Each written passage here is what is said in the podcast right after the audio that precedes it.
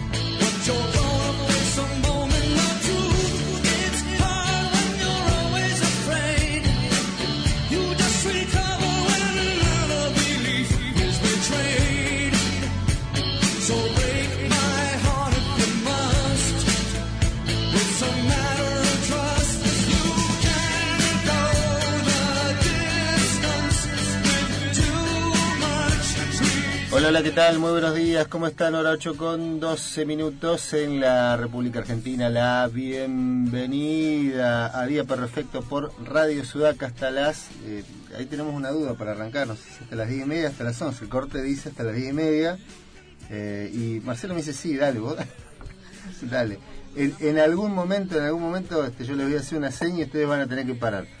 La bienvenida eh, para todos los amigos que a esta hora, ¿habrá alguien a esta hora? Tempranito de la mañana con el frío que hace, escuchando la radio. Bueno, para los que estén eh, despiertos y tratando de, de pe- de pescarse, engancharse con alguna información, saludo cordial y la bienvenida a Día Perfecto. Estamos retomando este ciclo informativo. Como siempre, la propuesta tiene que ver con la intención de, de revisar un poco lo que nos pasó en la semana y vaya si hay cosas a nivel nacional, a nivel provincial, a nivel internacional, como para estar comentando, repasando. Vamos a estar metiéndonos, por supuesto, con el tema de cajón, de manual, eh, que tiene que ver con la pandemia, pero antes de empezar a, repasar los temas, saludamos al equipo. Como siempre, Marcelo González allí en los controles, el responsable de la operación técnica, la musicalización y puesta en el aire del programa.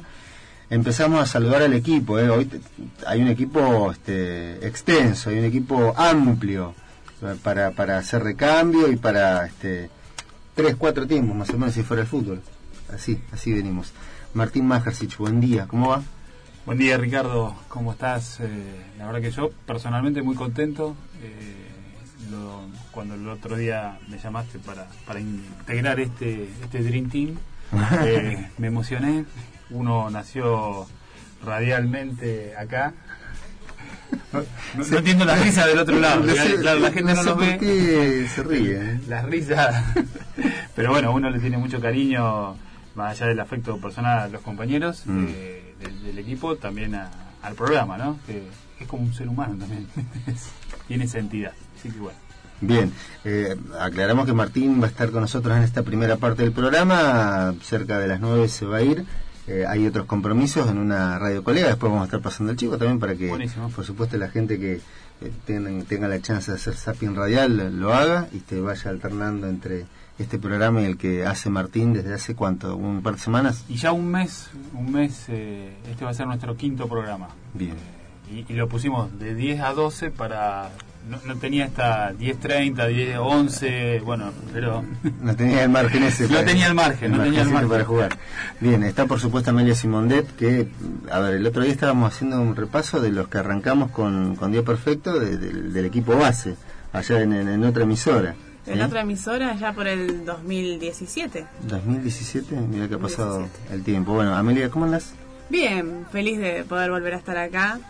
Eh, como te decía cuando veníamos en el auto, raro levantarse un sábado a esta hora después de llevar tres meses haciendo nada, pero bueno, acá estamos. Como que cuesta un poquito. Está Martín Medina también. Martín, buen día. ¿Cómo andas? ¿Qué tal? Buen día. ¿Cómo les va? ¿Todo tranquilo?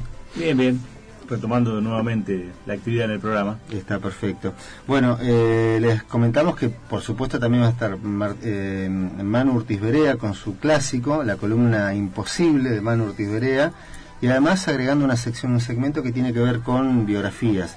Eh, me dejó picando esta cuestión, me dice, como para generar cierta expectativa, cierta sorpresa, así que veremos con qué se descuelga Urtiz Berea, que es de, de generar sorpresas, así que eh, confiamos, confiamos en su palabra. Eh, eh, se están sumando a este equipo de trabajo eh, dos personas. Está Lautaro Enríquez, está allí del otro lado compartiendo la cabina con Marcelo y bueno, mm, la idea era imprimirle un poco de sangre, de sangre nueva al equipo, de oxigenar un poco la, estructura. Eh, bueno, Lautaro se suma eh, en un momento muy especial. Él terminó hace muy poquito la secundaria, lo integramos en algún momento este, como, como estudiante al, al taller de radio y es un producto de las inferiores, podrían, bueno, a- Amelia de alguna manera también lo es. Eh, y en un ratito nos va a estar comentando algunas cuestiones que tienen que ver con un tema que hablábamos hace un ratito fuera de micrófono, cómo se han reconfigurado las relaciones interpersonales a partir de las restricciones que ha impuesto la, la cuarentena eh, y cómo ha mediado la tecnología en esa cuestión, ¿no? Bueno, ya aprovechando un poco la, la, la juventud de Lautaro y, y la experiencia, el recorrido que tienen los jóvenes eh, a propósito de la tecnología, nos va a estar comentando un poco qué es lo que ha pasado acá, qué es lo que ha pasado por ahí en, otros lugares del mundo, cómo de acuerdo a la cultura también la tecnología ha ido mediando de distintas formas, esto de, de acercarnos un poco en un momento tan especial como es la pandemia. En un ratito estará también Flavia Argel, hablando un poco de ese tema también, eh, pero más desde el costado de lo que le ha pasado a los estudiantes en esta etapa de pandemia. Eh, porque si ponemos el foco, la lupa puntualmente en los estudiantes, este tema de la reconfiguración de las relaciones personales tiene como varios asteriscos. ¿eh? Eh, lo que tiene que ver con quienes están transitando el último año, ya sea de su educación secundaria o universitaria o terciaria, con todo lo que esto implica, hace un ratito lo hablábamos también. Bueno, varias cuestiones que tenemos como para compartir de aquí a las diez y media u 11 de la mañana, nos dirá Marcelo después, en un ratito. Eh, de todo. de todo como en botica. Nos vamos a dar cuenta porque va a empezar a aparecer gente y nos van a empezar a hacer, che, córtenla. Se van, se van aquí. Bueno, eh, arrancando como siempre hacemos por los datos del tiempo. ¿Cómo está la mañana, muchacha? En la ciudad de Trelew tenemos 5 grados, dos décimas de grado bajo cero la sensación térmica. Para ¿Cuánto de térmica? dos décimas de grado bajo cero. Bien, eh, me parecía que hacía más frío cuando salí. Después, eh, hace un ratito le comentaba a Amelia, no, no hacía tanto frío. Y ahora de repente me agarró frío de vuelta. No, no, No- le no encuentro el gusto a las cosas, será algo que me pasa a las manos. No, no, es una broma muy. Me quedaron mirando y ¿qué pasa? Y empezaron a alejar lentamente. No me hago cargo de lo que está pasando acá. Próximo programa desde casa. Sí, con una llamadita telefónica estamos bien, chicos. No. Bueno, para hoy se espera una máxima de 8 grados. En Comodoro la temperatura es de 4 grados una décima, la sensación térmica de una décima y la máxima que se espera para hoy es de 7 grados. Y en Esquel la temperatura es de 2 décimas de grado, la sensación térmica 2 grados 9 bajo cero y la máxima para hoy 3 grados. Bueno, panorama completito tenemos en cuanto al tiempo y vamos a recordar que tenemos vías de, de contacto, ¿eh? tenemos vías de contacto. Eh, ¿Alguien se equivocó? ¿Alguien, Ya, se, hola. alguien se mandó para... Ya vinieron a sacarnos. Era tan pronto. temprano que terminábamos, che, bueno. Fue, fue rápido. esto, fue- no se notó, ¿viste? pasó un suspiro pues. Bueno, eh, ¿para, ¿para dónde nos íbamos? ¿Para Vías dónde? de contacto. Vías de contacto que tenemos también en el Ahora tenemos un montón, no hay excusa, estamos en todas las redes sociales. Nos pueden encontrar en Facebook como Día Perfecto, estamos en Twitter también, arroba Día Perfecto guion bajo FM, y tenemos Instagram. Día, per- día perfecto ok. Perfecto, ahí estamos, ¿eh? ahí estamos. Bueno, se pueden comunicar a cualquiera de esas vías para comentarnos lo, lo que quieran, ¿eh? a propósito de temas del programa, sugerir eh, cuestiones diversas, pasando por la música incluso si quieren. Eh, temas de la semana, don Martín Majersic. Bueno, uno que voy a rescatar, una este, algo que es, eh, fue de público y notorio conocimiento, el tema Vicentín, eh, que habla Qué un tema, poco... Sí, sí, realmente es un tema que cuando empezó, bueno, era una intervención, nadie tenía más o menos un panorama claro de por qué se intervenía Vicentín. La sexta empresa en el mercado agroexportador argentino, uno dice, pero ¿cómo? Si venían bárbaros, si en diciembre del 2019 le dieron un crédito del Banco Nación de 300 millones este, prácticamente de dólares en total, ¿no? Sí, sí. El último tramo fue de 50 millones, pero fue un tema que nos tiene múltiples disparadores. Uno, que desde la agrupación política, la Corriente Nacional Martín Fierro, se venía trabajando, es la soberanía alimentaria. Eh, la empresa Vicentina es para nosotros una empresa testigo en ese sentido, porque puede garantizar la soberanía no de todo el país, pero sí de un segmento o de un sector social, y ese es uno de los temas que a nosotros, eh, que hoy me gustaría abordar con ustedes, eh, porque lo vemos realmente como un tema preocupante. La pandemia va a dejar muchas secuelas, el eh, levantarse económicamente, a ver, no solo para la Argentina, en todo el contexto mundial. Lo que pasa que, como hablábamos también fuera de micrófono con mi tocayo hace un ratito también, el tema son las redes de contención social. Eh, no es lo mismo Australia que hoy tiene un rebrote de coronavirus con 300 casos que le dice a su trabajador quédate tranquilo en tu casa que te doy 1.500 dólares que en la Argentina que no lo podemos hacer, que podemos a, a duras penas sacar un ATP. bueno. Entonces, retrotrayendo el tema de soberanía ali- alimentaria es un tema que se podría trabajar muchísimo, que podría garantizar algo básico, el precio de los alimentos. Los alimentos, cuando uno mira los números de inflación, eh, cerramos mayo, cerramos abril con 1,5 de inflación. Vamos, la, la anual seguramente va a estar terminando en un 30%. Pero cuando uno mira ese desagregado del índice del 1,5, los precios de los alimentos subieron más que otras cosas. Hay precios que han bajado, este, pero tenés eh, alimentos que han subido un 20%. eh, en el balance general te da 1,5, pero en el producto en particular te da un 10, un 15, y eso indudablemente impacta mucho más para los sectores más vulnerables que tienen menor ingreso en el seno familiar. A todo esto, eh, perdón Martín, un asterisco que es súper importante para tener en cuenta, que es que uno, al menos en lo personal, yo escucho por este tiempo hablar a periodistas, economistas, analistas de la realidad, y da la impresión que, se pierde un poco de perspectiva respecto de lo que nos vino pasando de cuatro o cinco años a esta parte. Eh, porque se habla mucho de la crisis, de lo que está dejando la pandemia, y en algún caso se empiezan a cargar tintas sobre el gobierno nacional respecto del manejo que ha tenido de la pandemia, eh, en teoría y entre comillas, descuidando la cuestión económica o desatendiendo la cuestión económica, y, y no se toma registro, se pierde registro, mejor dicho, de lo que nos pasó en términos de actividad industrial, eh, de producción, de economía. Digo, ha habido una pauperización general de cualquier rubro que vos eh, agarres de la economía, te vas a encontrar con números que, bueno, vos que seguís de cerca estos temas, por supuesto lo sabés de modo mucho más finito. Pero hay un, decaimiento, y uno toma de cuatro años, reitero, hasta a esta parte, o de, diciembre, para ser más claro, del año pasado, cuatro años para atrás, y compara los números, te vas a encontrar con infinidad de eh, caídas en distintos rubros.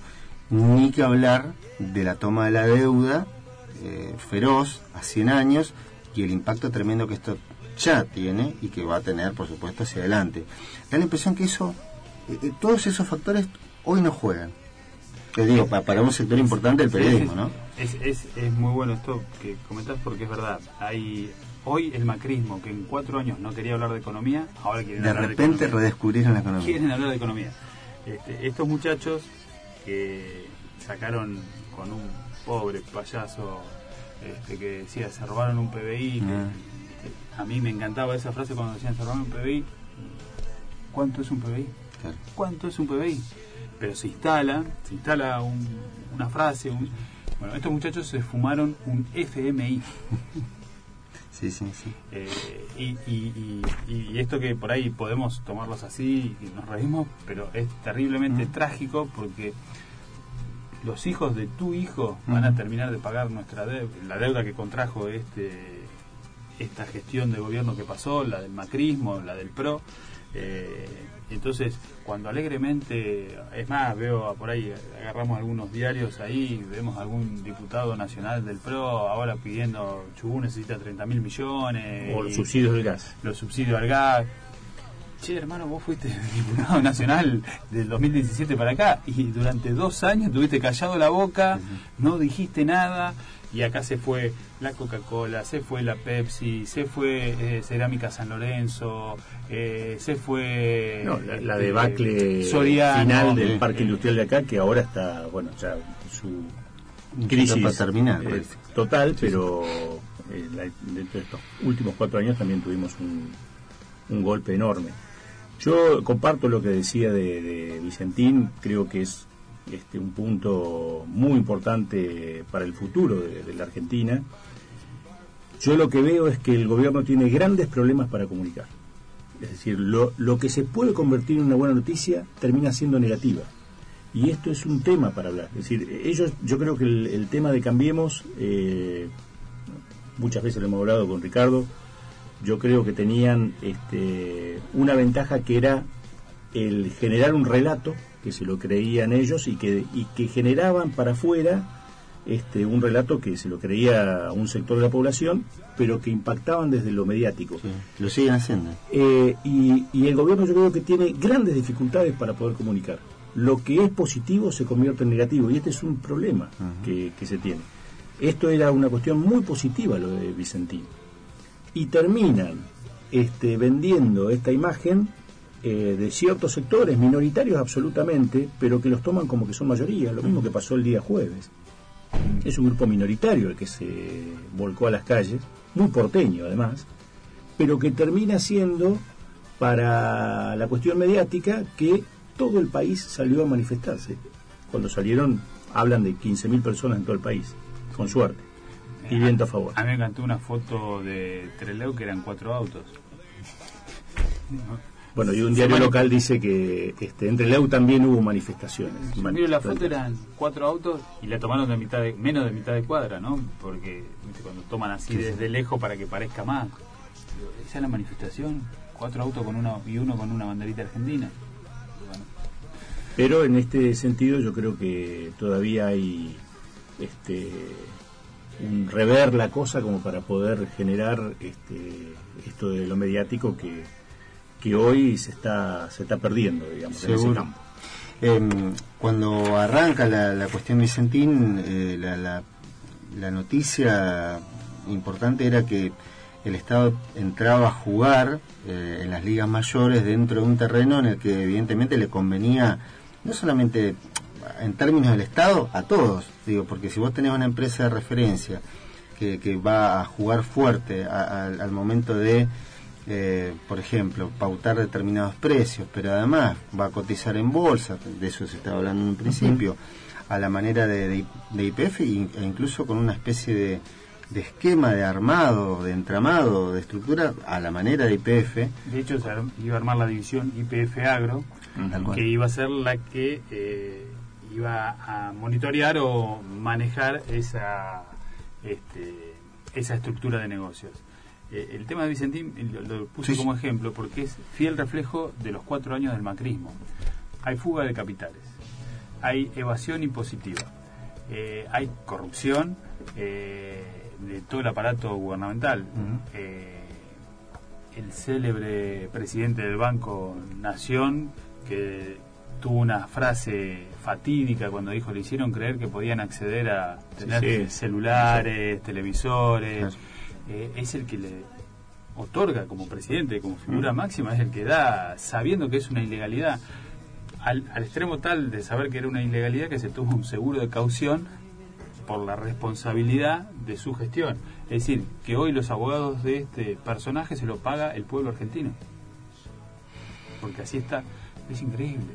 Sí, sí. es increíble. Pero me quedo con lo que decía Martín, digo, eh, si vos tenés en cuenta todos esos datos, toda esa información, digo, eh, más allá de las cuestiones opinables, de lo ideológico, esto es información, esto es dato.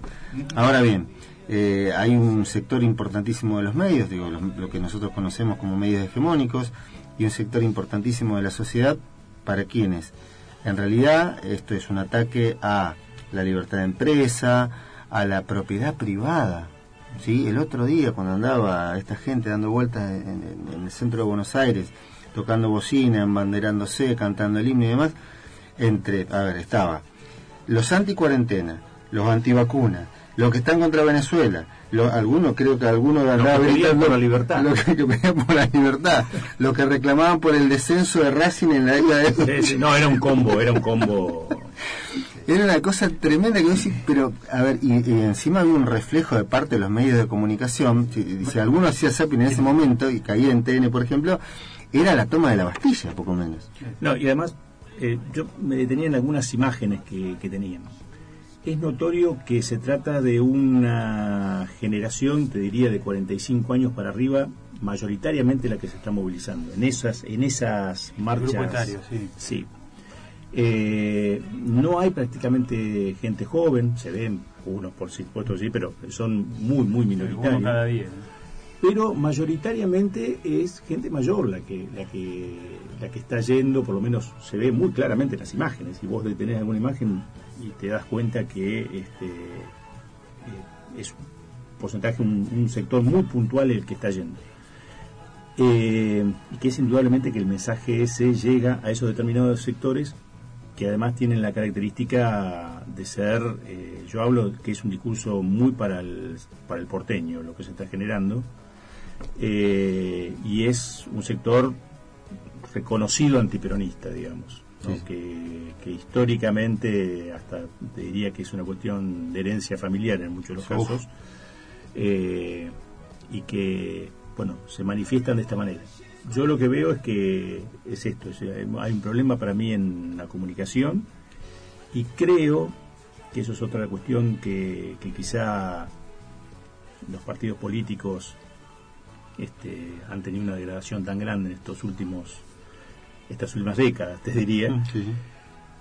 que, bueno, eh, indudablemente que han logrado esa derecha que antes sacaba el 10% de los votos y no superaba de ahí, yo creo que han logrado concentrar eh, Un 25%. un 25% y hasta diría un 30% en una fuerza política, digamos, con mucho más fuerza que la que podían tener hace 15, 20 años atrás, que no, no superaban el 10, si superaban el 10 ya era una muy buena elección. Eh, digamos, ese voto lo han captado y de alguna manera creo que han construido un partido conservador de, de derecha, cosa que en la Argentina hasta este momento no, no se daba con tanta claridad. Sí. Yo, no obstante el panorama gris, eh, me gusta mirar siempre el medio vaso lleno.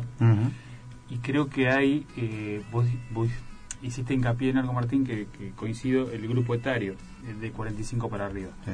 Eh, el otro grupo etario, de 45 para abajo, y sobre que en algún momento, vos tenés siempre en cada elección, tenés un 25 que es conservador y que va a ir a esa propuesta, un 5 10 que es una izquierda más ortodoxa, más este, y después tenés eh, el otro, ponele un 10, 15, 20, 25 de, de peronismo o, o panperonismo, pero tenés el que decide. El que decide es un 15% del electorado que fluctúa. Como fluctúa, puede ir eh, en algún momento hacia ese conservadurismo o hacia una versión más progresista del peronismo. Yo creo que ese 10% que fluctúa, eh, no obstante todo esto, hoy se está dando cuenta con lo de Vicentín, con un montón de cosas, con el tema de las de los de las escuchas, de, Sí, sí. de todo el espionaje ilegal, eh, empezó a hacer un, como se dice vulgarmente, a caerle la ficha de que este sector, este partido, es un partido eh, que piensa solamente en un 5% de la población, o menos. Eh, piensa en ese grupo de que vos sos una, herram- una herramienta para que ellos sigan conservando sus privilegios, nada más. Eh, tomabas el tema de la propiedad privada en el caso Vicentín. Y la propiedad privada de los 2.500 productores que le vendieron granos, que le vendieron la cosecha y que con esa venta viven todo el año, no es que... Y la propiedad privada de los que tenían este, los plazos fijos en el Banco Nación, porque esa es la plata que le dieron. Claro. ¿Y qué? Anda a saber. Esa es la plata que le dieron, del tipo que va a dejar sus ahorros para que el banco este, de alguna manera Los este, trabaje. los trabaje y, y tenga este, la posibilidad de tener alguna, eso también es propiedad privada. A, pro- a propósito de, de Vicentín, bueno, yo, eh, hay, dos cosas que me quedan a mí picando. Una es esta capacidad, eh, reitero, que está muy fuerte, muy viva de parte de, este sector, de medios y, sector social, eh, esta cuestión de, de construcción, de, esta capacidad de construcción de realidad que tienen. Entonces, es esto. eh, los intereses de ellos tienen que ver con un- una parte muy mínima de la sociedad. Ahora bien, esos intereses se venden hacia afuera y los compra todo el mundo, de modo tal que hay un tipo que es laburante y que vive su sueldo eh, y que no tiene mucha idea, pero ve que, salió aquel y que salió el otro, entonces yo salgo y toco bocina y me bandero y canto el himno y hasta por ahí me emociono, pero no, tengo mucha idea por, de, por qué estoy acá, pero, pero estoy. Y, y me termina gustando ese discurso y lo compro y lo hago mío, y entonces se da aquella cuestión de, de Gramsci, de, a ver, eh, un grupo que es hegemónico, que es dominante y que logra, a través de una estrategia muy inteligente, porque eso hay que reconocerlo, universalizar sus valores. Entonces, vos que no tenés un corno que ver con, con mis intereses, yo te los termino vendiendo y vos los comprás y los haces, los haces tuyos. Y los defendés como el que más, porque vos después chequeás las redes sociales y decís, pero si este tipo, a ver, defendiendo intereses que tienen que ver con Que cuestiones a- foráneas Y o, que a la larga van a jugar en contra de sus propios intereses. pero que ya han jugado en contra de sus intereses, porque en muchos casos hay gente que se quedó sin laburo. Y muchos, muchos han salido a hablar de Vicentín, eh, algún este comentarista de, de algún medio de nación de, de- nacional decía que muchos se creían que Vicentín era el tío que llegaba de Italia, porque no tenían ni idea de quién se trataba, de qué. Y, y hay este, otra cosa así. con esto de los medios, ¿no? Que por eso, por eso el privilegio de poder eh, hacer lo que estamos haciendo, de tener una visión crítica eh, fuera de, de- de los discursos dominantes, porque hay una cuestión, cuando salen, es lógico que Clarín, La Nación, todos esos grupos mediáticos, porque ellos mismos son parte de eso. Es decir, a ver, la hidrovía del Paraná tiene la mayoría de los puertos son privados, es decir, eh, el, el- yo cosecho los granos, yo los vendo y yo los saco por mi puerto y te digo a vos, Estado Nacional, che, saqué 10 granos nada más. ¿eh? Mm. ¿Qué sabes cuándo?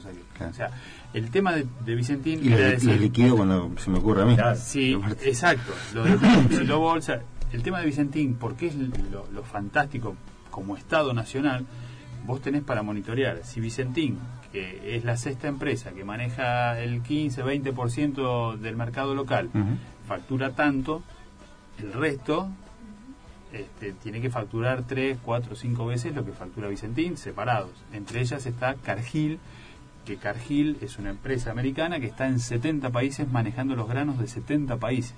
O sea, no es, no es No un nene de pecho. Eh, entonces ahí el Estado Nacional va a tener, por ejemplo, esto, decir, che, si yo facturo tanto, tengo que pagar tanto de impuesto, 5 millones, vos que facturás tres veces más que yo, no podés pagar lo mismo. Claro.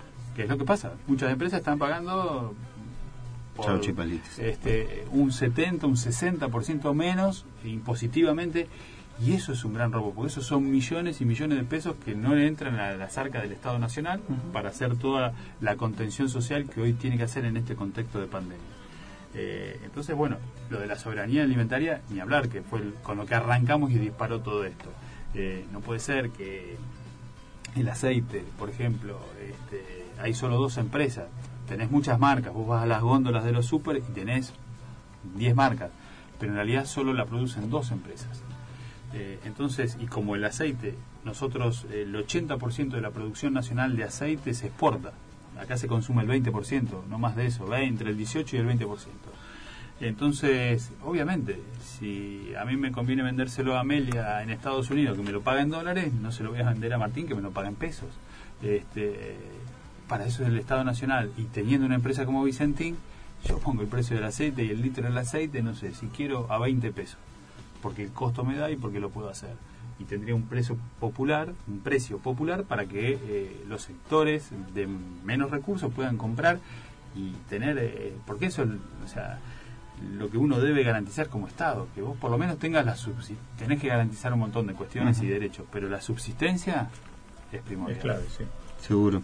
Eh, yo me había quedado con este tema de los medios y, y cómo hay una lectura obviamente muy sesgada a partir de, de toda esta información, con cómo se enfoca de, de- modo tal de lograr esto que comentaba hace un ratito, que la persona que por ahí se quedó sin trabajo, y que es de clase media o clase media baja, y que fue uno de los afectados de los cuatro años de gobierno neoliberal, salga a reclamar a favor de Vicentín con la bandera de la propiedad, pero un contrasentido tremendo, pero bueno, es ese trabajo fino que hace en los medios de comunicación, de instalar, instalar, instalar, instalar, y eso me lleva a otra cosa que tiene que ver con lo que pasó en la semana eh, y este ataque al, al móvil de C5N. No, pues en realidad está todo relacionado, porque había gente de, de la que le pegaba al, al móvil de C5N que gritaba por Vicentín y la propiedad privada y contra Venezuela y la chavización y demás. Eh, hay como una especie de discurso, eh, lo dijo el presidente el mismo día del 9 de julio, eh, vengo a, a tratar de terminar con los odiadores seriales, una cosa así.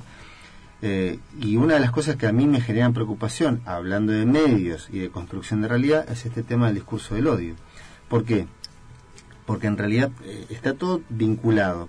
Vos veías lo que pasaba en, en el centro de Buenos Aires y en horas de la tarde aparece, este, bueno, aparecen en plural eh, estos agitadores profesionales, entre ellos Fernando Iglesias, pero enseguida aparece Macri.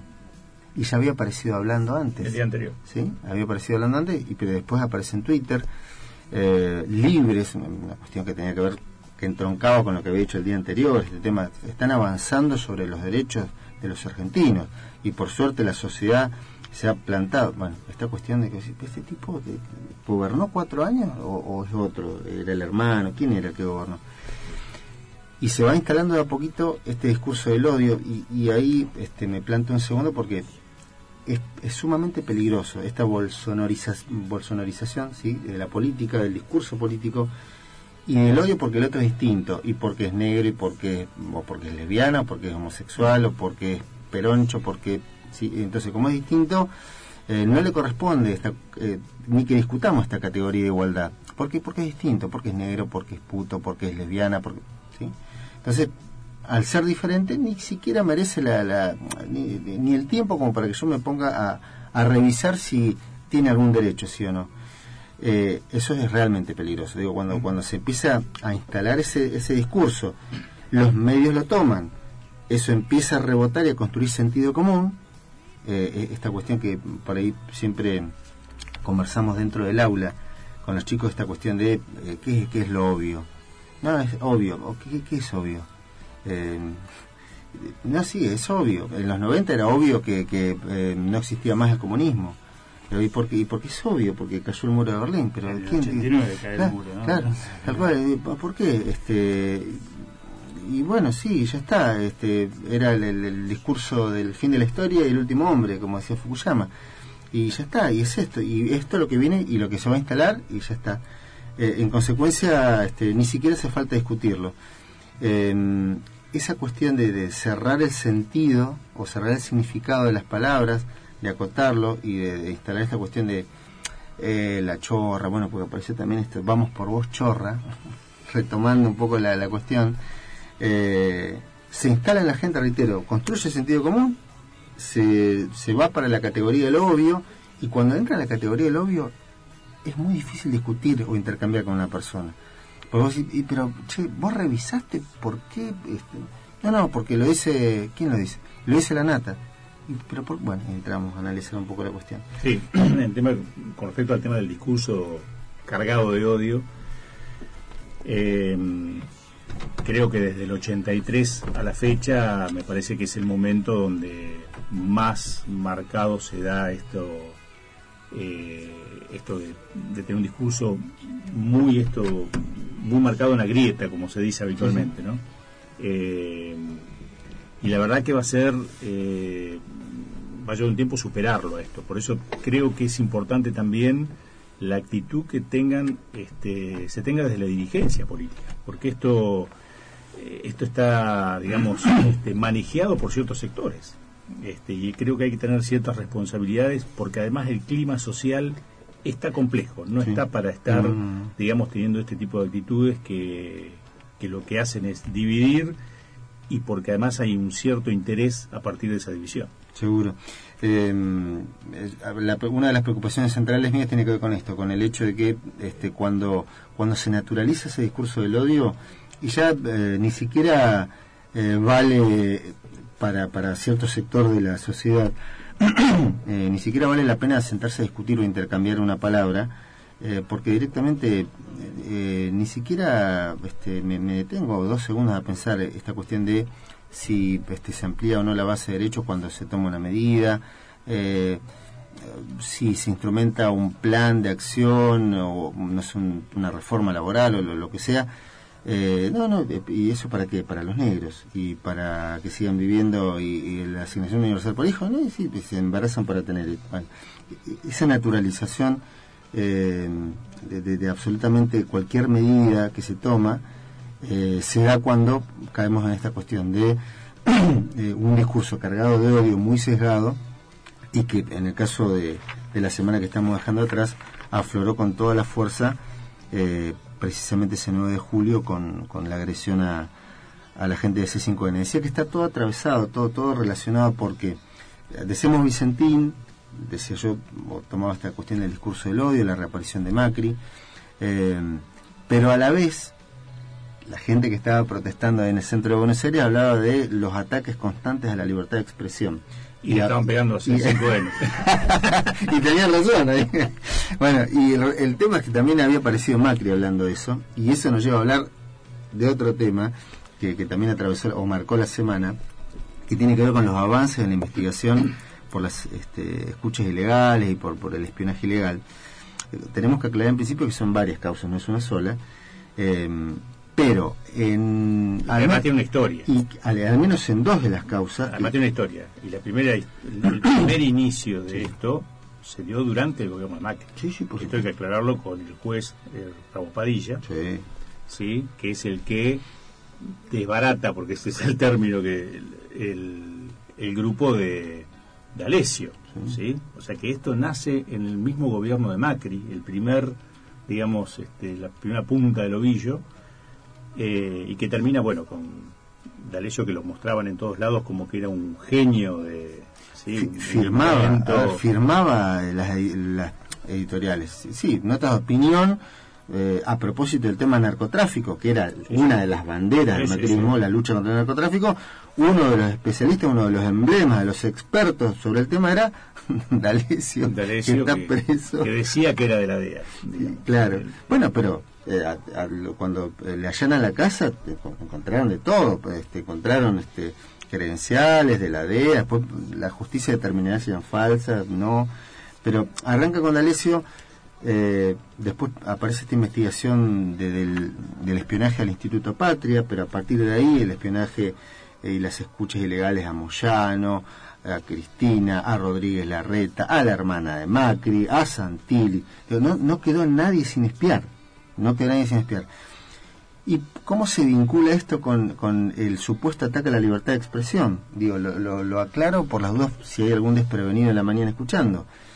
Eh, la, una de las causas va avanzando y se termina eh, conectando con un equipo de producción de un programa recontra conocido, pero recontra conocido, y un periodista recontra conocido. A partir de las declaraciones de estos testigos, eh, en el marco de una de estas causas, no, son, no es uno solo, son varios que, los que dicen, eh, nosotros este, hablábamos eh, y, e investigábamos y, mucha de esta información iba a parar a una producción como la, produc- la producción del programa. Pero este, sí, en realidad, bueno, casi que terminan trabajando ahí y eran, trabajaban. No sé si eh, cuando laboraban para la producción hacían horas extras o no, pero la cuestión es que terminan aportando información. Y la, la producción del programa que estamos hablando es la producción de la cornisa. Y el periodista del que estamos hablando es Luis Majul. Por supuesto que cuando lo tocan a Majul saltan todos pero es un ataque a la libertad de expresión. Y. D'Alessio este, era presentado por un periodista de Clarín en todos los programas. que también está procesado, ¿sí? y que es el, presi- es el presidente de FOPEA. Que es una de las organizaciones de periodistas de la Argentina y que además este, eh, tiene que ver con la ética del periodismo. Cuando vos empezás a revisar los cargos que tienen es realmente este, llamativo, es medio tragicómico. La cuestión es que eh, termina seriamente afectado Majul y a partir de esto se genera todo lo que se genera y esta supuesta eh, este supuesto ataque a la libertad de expresión. A ver, no es un ataque a la libertad de expresión, se está investigando un delito, loco. A ver si, si Sí, sí, no se está claros. atacando a la actividad del periodista en sí, sino a lo que pasó Sí. a partir de, de lo que... Porque ahí había una operación Pero, detrás de eso. pero por otra parte, el derecho a la información eh, no es un derecho, bueno, no hay derechos absolutos, pero yo tengo, como lo tiene Manu, que ahora va a decir sus cosas, como lo tiene Amelia, como lo tenés vos, como, como lo va a tener Lautaro cuando, cuando se planta acá, eh, tenemos el derecho a informar, pero no es un derecho absoluto. ¿A qué me refiero? Es un derecho de doble vía. El derecho que yo tengo a la información es el derecho que la gente tiene a informarse. Y cuando yo, en el afán de captar este, más audiencia si estoy en la radio, o más teleaudiencia si estoy en, la tele, o si estoy en las redes sociales, donde esté, eh, en el afán de ganar este, más ojos o más oídos, más atención, eh, empiezo a mentir y empiezo a dañar gente porque participo de operaciones eh, para armar causas. Hay que recordar cómo funcionaba este esquema, ¿sí? Eh, servicio de inteligencia, se armaba una causa, periodista amigo, Majul Santoro Lanata, ¿sí? Eh, nos llega el dato, hoy salí a correr por los bosques de Palermo y me llegó un sobre eh, que eh, tiene esta información, o tengo esta escucha, ¿y, ¿y de dónde salió? Bueno, servicio de inteligencia, periodismo, tapa de diario, La Nación o Clarín, en la, justi un la justicia que, digamos, eh, alguien que no, no entiende mucho esto dice, che, ¿cómo no actúa la justicia de oficio? Sí, actuaba la justicia porque estaba conectada con el servicio de inteligencia, con el medio de comunicación, causa, pum, y cuál, cuál es la, consecuencia, cuál es el- el punto culminante de todo esto, que la gente que o lee el diario, o ve la televisión, o escucha la radio, mira, se robaron todo. Se robaron todo. Y la cuenta en Delaware, y, Máximo, y Cristina. Bueno, Eh, digo, por decir algunos nombres que son los más emblemáticos y los que permanentemente atacan. Eh, esta era la, la operación. Y de esa operación ilegal participó, entre otros, parece, de acuerdo a las causas que se van, que van avanzando, un tal Luis Majul. Eh, eso es lo que está investigando la justicia. Hasta ahí la información. Todo lo que se ha comentado después es un, montaje y una, una opereta tremenda, tremenda de parte del diario Clarín, de Canal 13, de TN, de América, de La Nación. Claro, cuando uno empezaba a mirar todo eso y la gente que consume en términos de información, y sí, ve esos noticieros y escucha Radio Mitre y lee Clarín y La Nación. Y claro, si tu realidad vos la construís a partir de esos parámetros, obviamente que tu mirada va a ir para ese lado. Eh, y es sumamente peligroso. Reitero, el derecho a, la información no es un derecho absoluto. El derecho que yo tengo a informarme, a, a informar, tiene que ver con el derecho que tiene la gente a informarse. Y cuando yo empiezo a, a mentir y para ganar lo que quiera ganar, me vinculo con un servicio de inteligencia de modo legal porque uso recursos del Estado, por otra parte. A ver, si somos más claros, eh, el- en el siglo XX hubo un presidente norteamericano que se tuvo que ir de su cargo por usar este Por- servicio de inteligencia, estoy hablando de Nixon, el Watergate, si alguno quiere venir a la película. que Eh, fue mucho menos que esto. que- que- pero Nixon un bebé de pecho, un bebé de pecho, ahí sí. Nixon no hubiese caído en Argentina. no, en Argentina hubiera caído, al contrario, este, bueno, eh, que capaz que le daban un, un puesto en la, en la FIFA. ¿sí? Bueno, eh, fue uno de los temas de la semana, el supuesto ataque contra la libertad de expresión, eh, manejado tremendamente por muchos medios de comunicación eh, y lamentablemente con un poder de llegada este, fenomenal. Llega Manuel Ortiz Berea a la radio y dice, Buenos días. ¿cómo le va, caballero? Bien, bien, acá, bueno, hablando por primera vez después de cuatro meses, no estuve en aislamiento. Estuviste en aislamiento, Sí, sí. vos en, Hablaba con la en- gente. en aislamiento posta a posta, lo de Manu porque se fue a vivir, en, puso una especie de ashram, así este, tipo, una, tipo una carpa en el medio de la nada. Ah, no, está, está viviendo este, alejado de la Sí, ciudad. estoy sí, alejado. Estoy viviendo con, con mi hermano, así que te- tenía con alguien para hablar, pero sí, aislado, aislado casi por completo. Bien. Eh, vos me arrastraste de vuelta acá a la urbe, acá Coronavinosa. Tengo que O sea que si te pasa algo es, Es culpa tuya. Es responsabilidad absoluta mía, claro. Culpa de la libertad de expresión, ¿viste? Que me, Claro, y ahí. Vos fuiste que estuviste marchando otro día.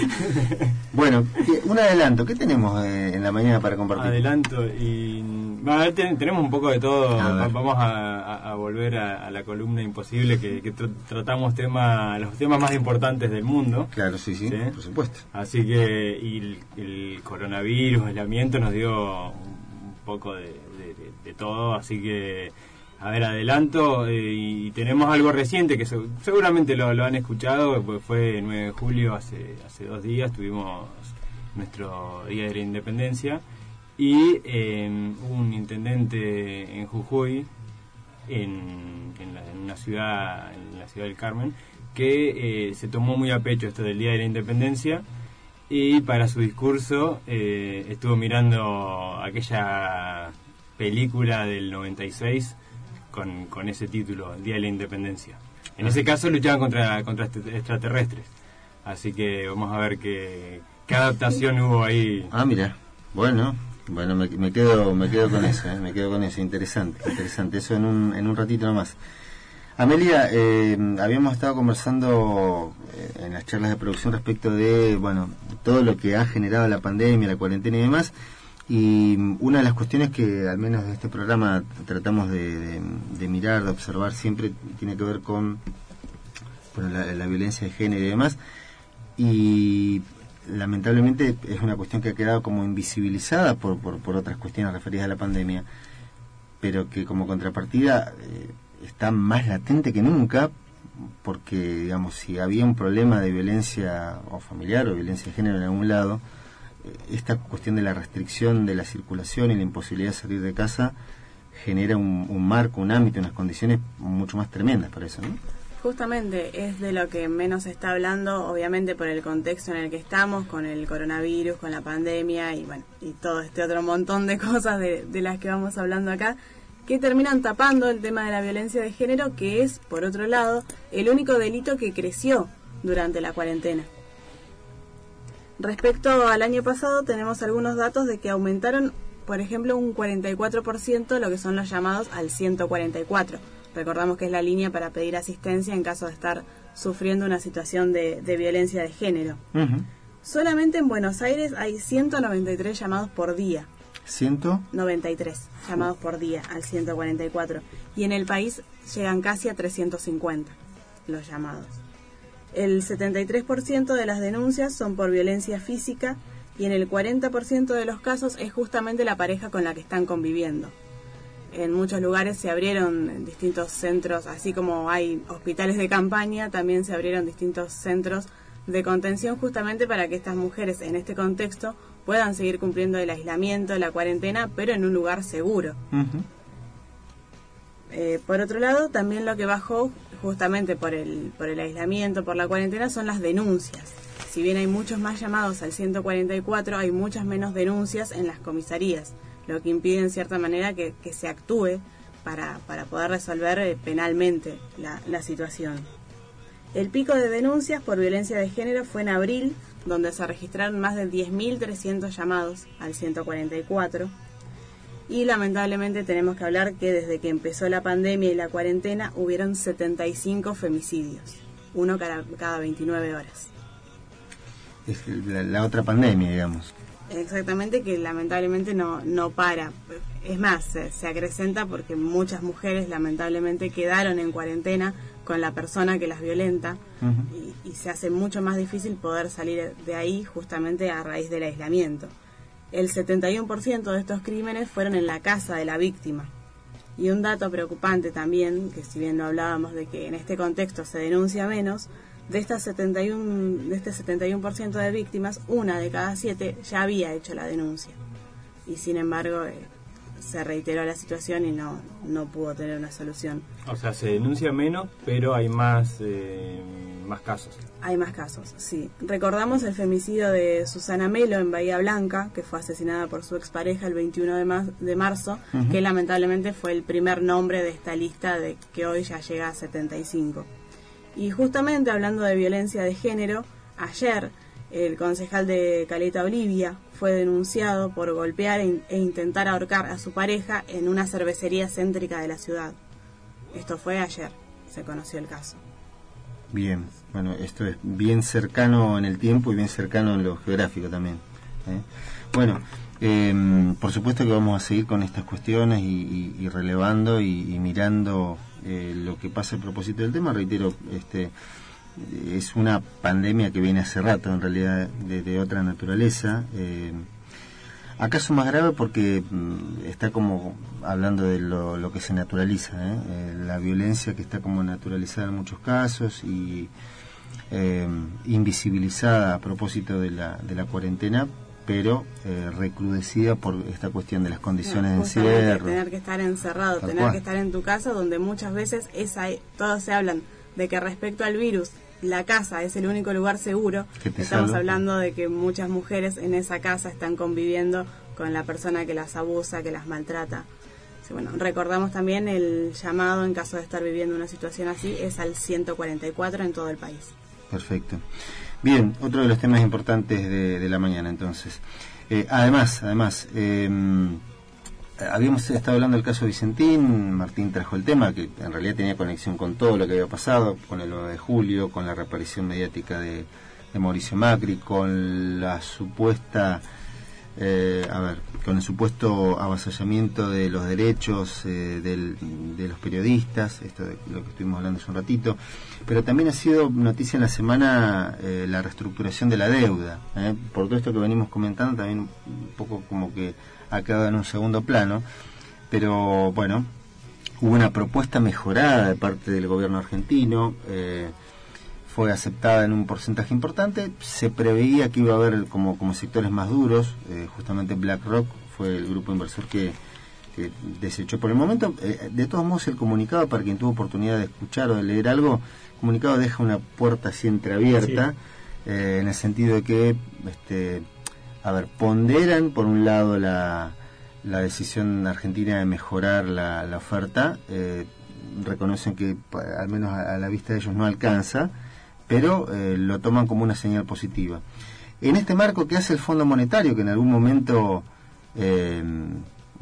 fue corresponsable de esta situación tremenda? Bueno, el Fondo Monetario eh, está bajando una, una línea bastante dura a los acreedores y les dijo que eh, qué es lo que deben hacer en este caso con la deuda argentina. En una conferencia eh, del G20 del Club de París, en la que participa eh, Martín Guzmán, la titular del Fondo Monetario Internacional llamó a los acreedores privados a contribuir con el proceso de reestructuración de la deuda argentina. Ya había tenido apariciones Sí, eh, hay un- Cristalina Georgieva. hay un sentimiento de culpa enorme, ¿no? Eh, porque han tenido esta postura desde el inicio de la gestión de, de Fernández, digamos. No, no es que ha aparecido Sí, ahora, sí. sino que ya hace bastante tiempo han tenido una postura, digamos, este, cercana a, la- a lo que, a lo que planteaba como propuesta el gobierno argentino. Una negociación durísima, porque se está negociando eh, con lo peor del sistema financiero y este de- del mundo, digamos. Eh, esos que nosotros conocíamos en hace también pocos años como buitres, este que realmente tienen muchas espaldas para económicas para bancar este que un gobierno no les pague, digamos. Eh, la verdad que están Y que además juegan un poco a eso. Sí, todos sí, juntos están en esta, ¿no? Eh, por eso creo que la negociación es, también este, se estiró demasiado por, por esto, porque los que se tienen enfrente no son de alguna manera este, fáciles de arrear. Pero creo que se va a llegar a un buen término, lo cual es sumamente positivo. Mm. Y creo, volviendo a esto de la, de la irresponsabilidad y del discurso de algunos sectores, eh, algunos sectores también apuntan a que esto fracase. Sí, por supuesto. Eh, y esto es, la verdad que es este, muy, muy difícil de, de poder entender. Seguro. Eh, sin ir más lejos, cuando, a ver, Joseph Stiglitz, que premio Nobel de Economía, uno de los profesores de Martín Guzmán, Sí, sí. eh, del ministro de Economía argentino, eh, y un par de notables más. Otro eh, premio Nobel de Economía que ahora se me escapa, eh, no sé si era Krugman. Eh, pero bueno, un grupo de, de- intelectuales y de, notables en materia de economía, eh, cuando hace un tiempo salieron a, a respaldar eh, formalmente el, proceso de reestructuración de deuda argentina, a mí me daba gracia, por ejemplo, ver en algún programa a Carlos Melconian. Melconian, Dios mío, eh, opinando y editorializando respecto de estos muchachos que están trasnochados, que salen, ese se han tomado tres o cuatro copas, claro, como eran amigos amigotes de Guzmán, cara cuando formaste parte de un proceso que dejó nuevamente al país de rodillas. Eh, llamate un poco a silencio, un poco de dignidad. Bueno, eh, otro de los temas que, que ha dejado la semana, el, el- el avance del, del proceso de reestructuración de deuda con claroscuros, ¿eh? con noticias positivas por un lado, porque un Hablando de importante- deuda, eh, también es un tema que está planteado en la provincia. Sí, ¿sí? En, ¿Cómo? La, ¿Cómo? en la semana el gobernador salió a decir que la legislatura era urgente que, este, que sesione porque la deuda nos asfixia. ¿sí? Ese fue el titular de los diarios, además. ¿sí? Bien. La deuda nos asfixia. A propósito de, de temas que, que vamos a estar abordando, bueno, este es uno, eh, la pandemia, entre cuestiones que ha este, invisibilizado. Sí, hay, una situación en lo económico financiero en la provincia que sí, que sigue, sigue estando, ¿eh? no, no es que desapareció, pero es como que ahora todo el mundo mira esta cuestión sanitaria, que por otro lado está bien, porque es lo urgente, pero el, sigue el esquema de pago escalonado y hay una situación este, Y se ha sé. necesaria de oxigenación de las cuentas públicas y que el oxígeno no llega, no aparece. Y hay mucha preocupación, un poco lo que decías vos, esta, esta urgencia de, de legislatura, una renuncia de la que se conoció poco, que fue la de Meissner en el medio, eh, un hombre que en algún momento aparecía como clave. Bueno, eh, varias cosas para, para comentar. Estamos arrancando recién el programa eh, y a la vuelta vamos a estar con eh, una de las entradas, porque me, di- me ha dicho que tiene varias, este eh, Manuel Ortiz Berea, eh, así que ha prometido y nosotros esperamos mucho a partir de eso. Y te- te puedo dar otro adelanto, pero- si quieres. a ver, vamos, con Uh, otro, adelanto. sí, otro sí, adelanto. con adelanto. Otro adelanto.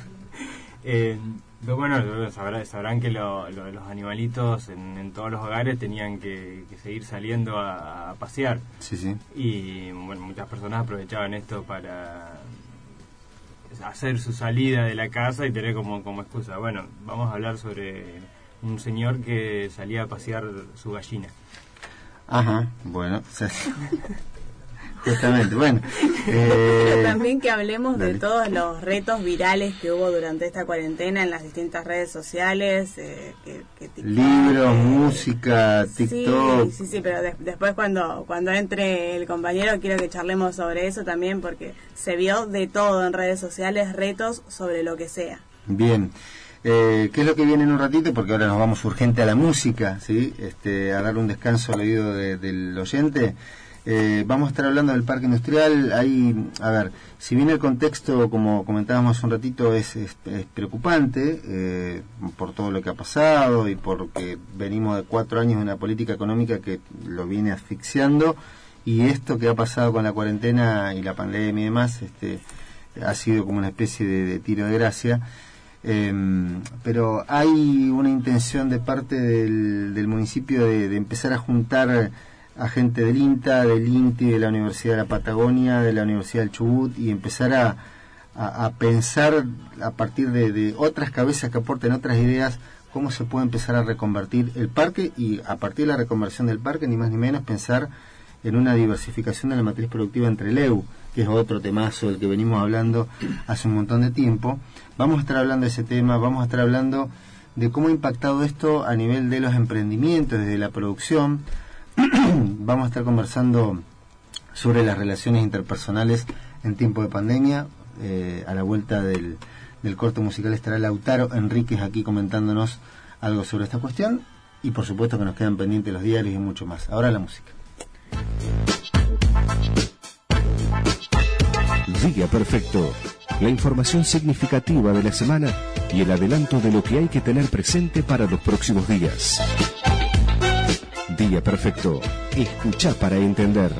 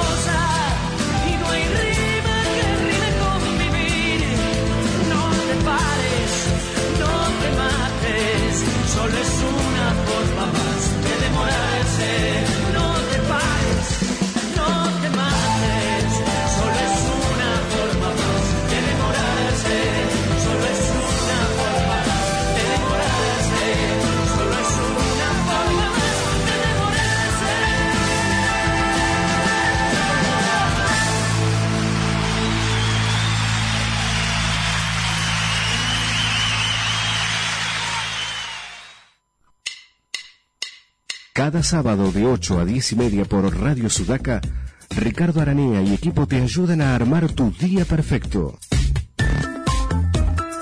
Día perfecto, la información significativa de la semana y el adelanto de lo que hay que tener presente para los próximos días. Día perfecto, escucha para entender. Sucede que a veces la vida mata y el amor te echa silicona en los cerrojos de tu Estábamos casa. escuchando a No te va a gustar, No hay dolor. Y después pasaban Baglietto Vitale, El témpano. Hacia tierras extrañas sucede que a veces sales de un bar y la luz 21 minutos de las 9 de la mañana en la República Argentina, haciendo día perfecto aquí por Radio Sudaca con todo el protocolo. Lo veo a Manu que se está subando las manos, que eh, entiendo que que se ha puesto alcohol en gel, por supuesto. Dice, no, no tenía frío nomás. Bueno, tenemos alcohol en gel acá. Tenemos alcohol en gel. el operador. Por supuesto, muy bien. Este, si la gente pudiera vernos, estamos todos a dos metros de distancia. Cada, cada- cada uno. Bueno, ahí estamos. Está en el estudio Lautaro Enríquez, que está al menos con nosotros haciendo su, su presentación formal. Lautaro, muy buen día, bienvenido al grupo. ¿Cómo va? Todo bien, buenos días para la gente que nos está escuchando y contento de estar acá ahora formando parte del equipo. Así que bueno, esperemos que sea una mañana tranquila. Bien, bueno, habíamos eh, estado comentando que te ibas a ocupar de, de algunas cuestiones que tienen que ver con eh, las relaciones interpersonales y cómo se han ido modificando, reformulando, reconfigurando a partir de las restricciones que impone la pandemia y, y cómo han mediado en todo eso la tecnología. Hacenos un adelanto de, de por dónde va a venir la cuestión. Y bueno, creo que eh, una de las cosas más importantes que tenemos con respecto a este tema fue desde que empezó el hecho de no estar en contacto con bueno, nuestros amigos y la gente cercana terminó provocando que nos conectáramos de otras maneras, desde muchos sentidos, no solamente de las redes sociales, sino que en plataformas de internet la gente empezó a crear eh, contenido desde sus casas o lo que sea, y al final no solamente se terminaron conectando con sus amigos, sino que terminaron alcanzando a más personas, de hecho, lo que tiene que ver con, con las redes sociales y plataformas de streaming, por ejemplo Twitch eh, o YouTube Live, terminaron haciendo que la gente, por ejemplo, haga contenidos relacionados a lo que son podcasts o también, ¿por qué no?, transmisiones en vivo de esas plataformas jugando distintos tipos de videojuegos. También, como comentaba Amelia, eh, los retos que se formaron, que de hecho comenzaban, no sé, en TikTok, por ejemplo, con un baile o con una canción y que se terminaba haciendo viral, lo terminabas viendo en otros lados. Creo que la tecnología en ese sentido ayudó mucho y también hablar un poco cómo está el tema de las cuestiones a ver, educativas, cómo fue todo lo que comentábamos el otro día el jueves eh, con respecto a lo que es el acceso a Internet y a los trabajos prácticos, los PDF, las consignas, todo lo que venía pasando con, con respecto a ese tema. Bueno, de todo eso va a estar hablando Lautaro en un ratito nomás. Eh, los desafíos, hace un ratito Amelia también comentaba esta cuestión de los desafíos, cómo, cómo ha jugado todo eso. Eh, y también me va a interesar hablar, ya que estamos met- metidos en todo esto, eh, me va a interesar hablar cómo, cómo se ha ido transformando el tema de la- las relaciones amorosas eh, en el marco de la pandemia y cómo ha mediado la tecnología, si es que ha mediado. Me parece que sí, ¿no? Es que, sí, a ver, no, yo no tengo experiencia en eso que querés que te diga, entonces yo mucho por ese lado capaz que no me meto, pero... sí Bueno, que hablando- muy así, así que... le- la palabra-. No sé, creo que el tema de hablar, por ejemplo, Saluden a Amelia que se va.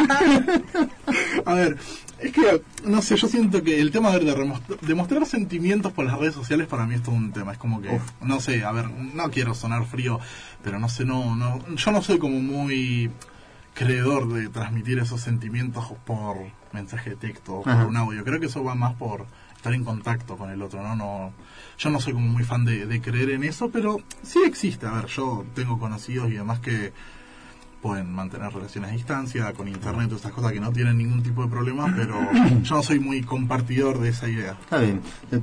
En lo personal tampoco, pero conozco gente que se ha conocido por Sí, redes sí, bueno, sí, este y que por otra parte así, este gente que a priori uno dice estos dos, pero, pero ni a palo nunca. No. Y sin embargo se conocen por ese ámbito que, que genera la virtualidad y la, la cuestión va caminando, va funcionando, bueno, por Creo eso que también de ese hecho, a ver, no, a vos seguro que también te ha pasado, no sé, de conocer a alguien primero por internet y capaz que después te terminás juntando con alguien de la ciudad. No sé, no, no lo veo como algo raro, porque a todos nos ha pasado de conocer gente por internet, que lo empezás a seguir en una red social, de responder una historia, pero, un pero no me acabas de decir que no era muy de No, no, pero no, no de lo amoroso, ¿eh? Yo Ah. digo de, o sea, de conocer gente termina siendo normal y después te terminás juntando y la cosa ya va por, por otro lado, ¿entendés? O sea, vos sabés a lo que voy, ¿no?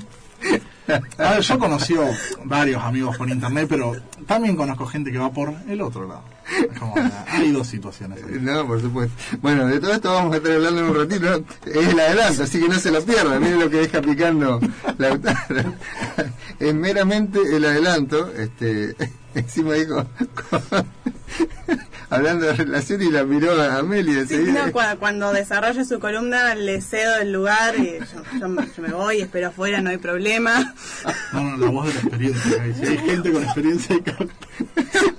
¿Por qué? Hay que aprovecharlo, claro.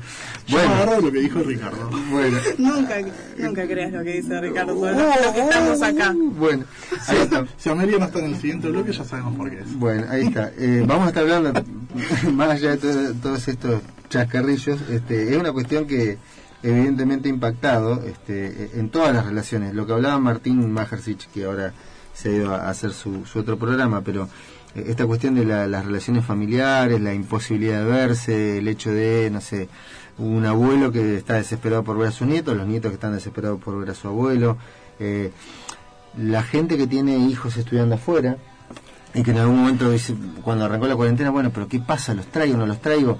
Es más peligroso traerlos que, que- que se queden en el lugar, porque todo el periplo que tiene que cumplir, digo, en algún momento es más peligroso eso que, que, se queden efectivamente donde están. Bueno, hay un montón de cuestiones, de eso también vamos a estar hablando en un ratito nomás aquí en Día Perfecto. Ricardo Aranea te ayuda a construir tu día perfecto. Escucha para entender.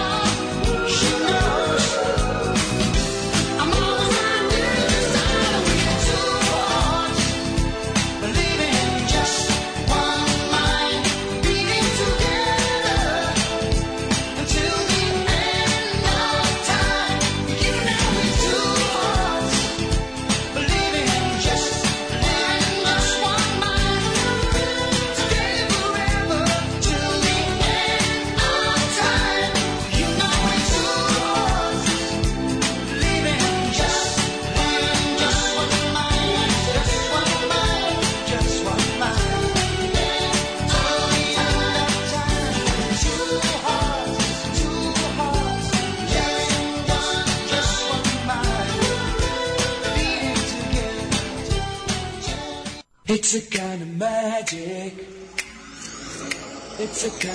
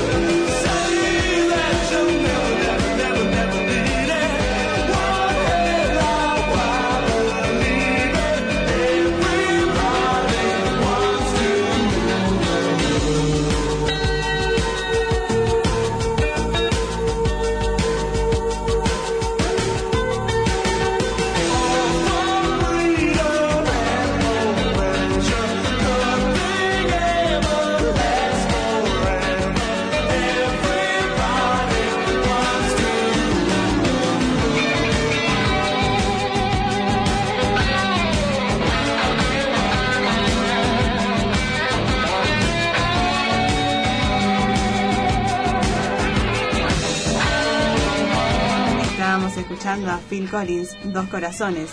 Después pasaba Queen, una especie de magia. Y recién escuchábamos Tears for Fears, Todos quieren dominar el mundo.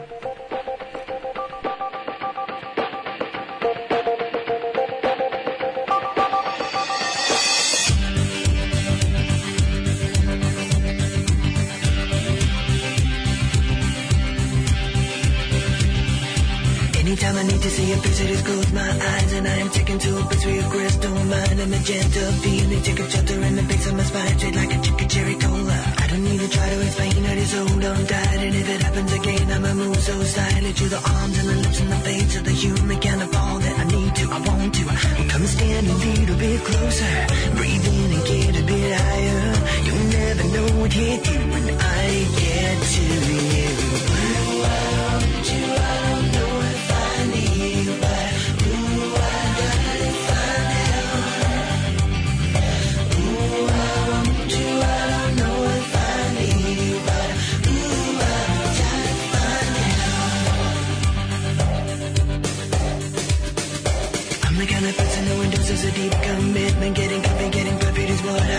For. Put a look and then I smell a perfume. It's like I'm down on the floor and I don't know what I'm in for. Conversation is a time place in the interaction of a lover and a mate. But the time I'm talking using symbols, using what can be like into a deep sea dive. diver who is swimming with the raincoat. Come and stand a little bit closer. Breathe in and get a bit higher. You never know what hit you when I get to you.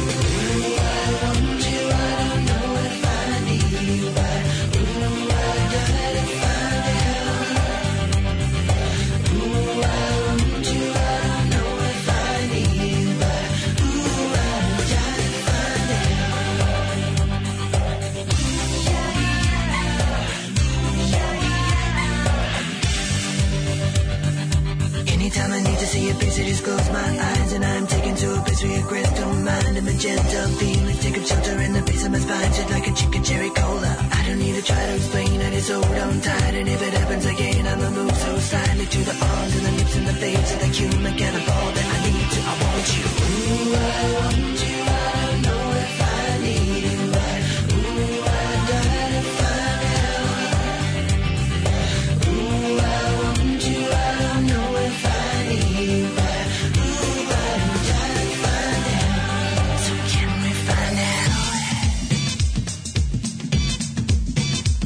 19 con 41 minutos en la República Argentina, siendo día perfecto aquí por Radio Sudaca en la ciudad de Treleu. Ya nos metemos con la información, en un ratito vienen los títulos de los diarios también, pero ahora recordamos cómo está el tiempo, Amelia.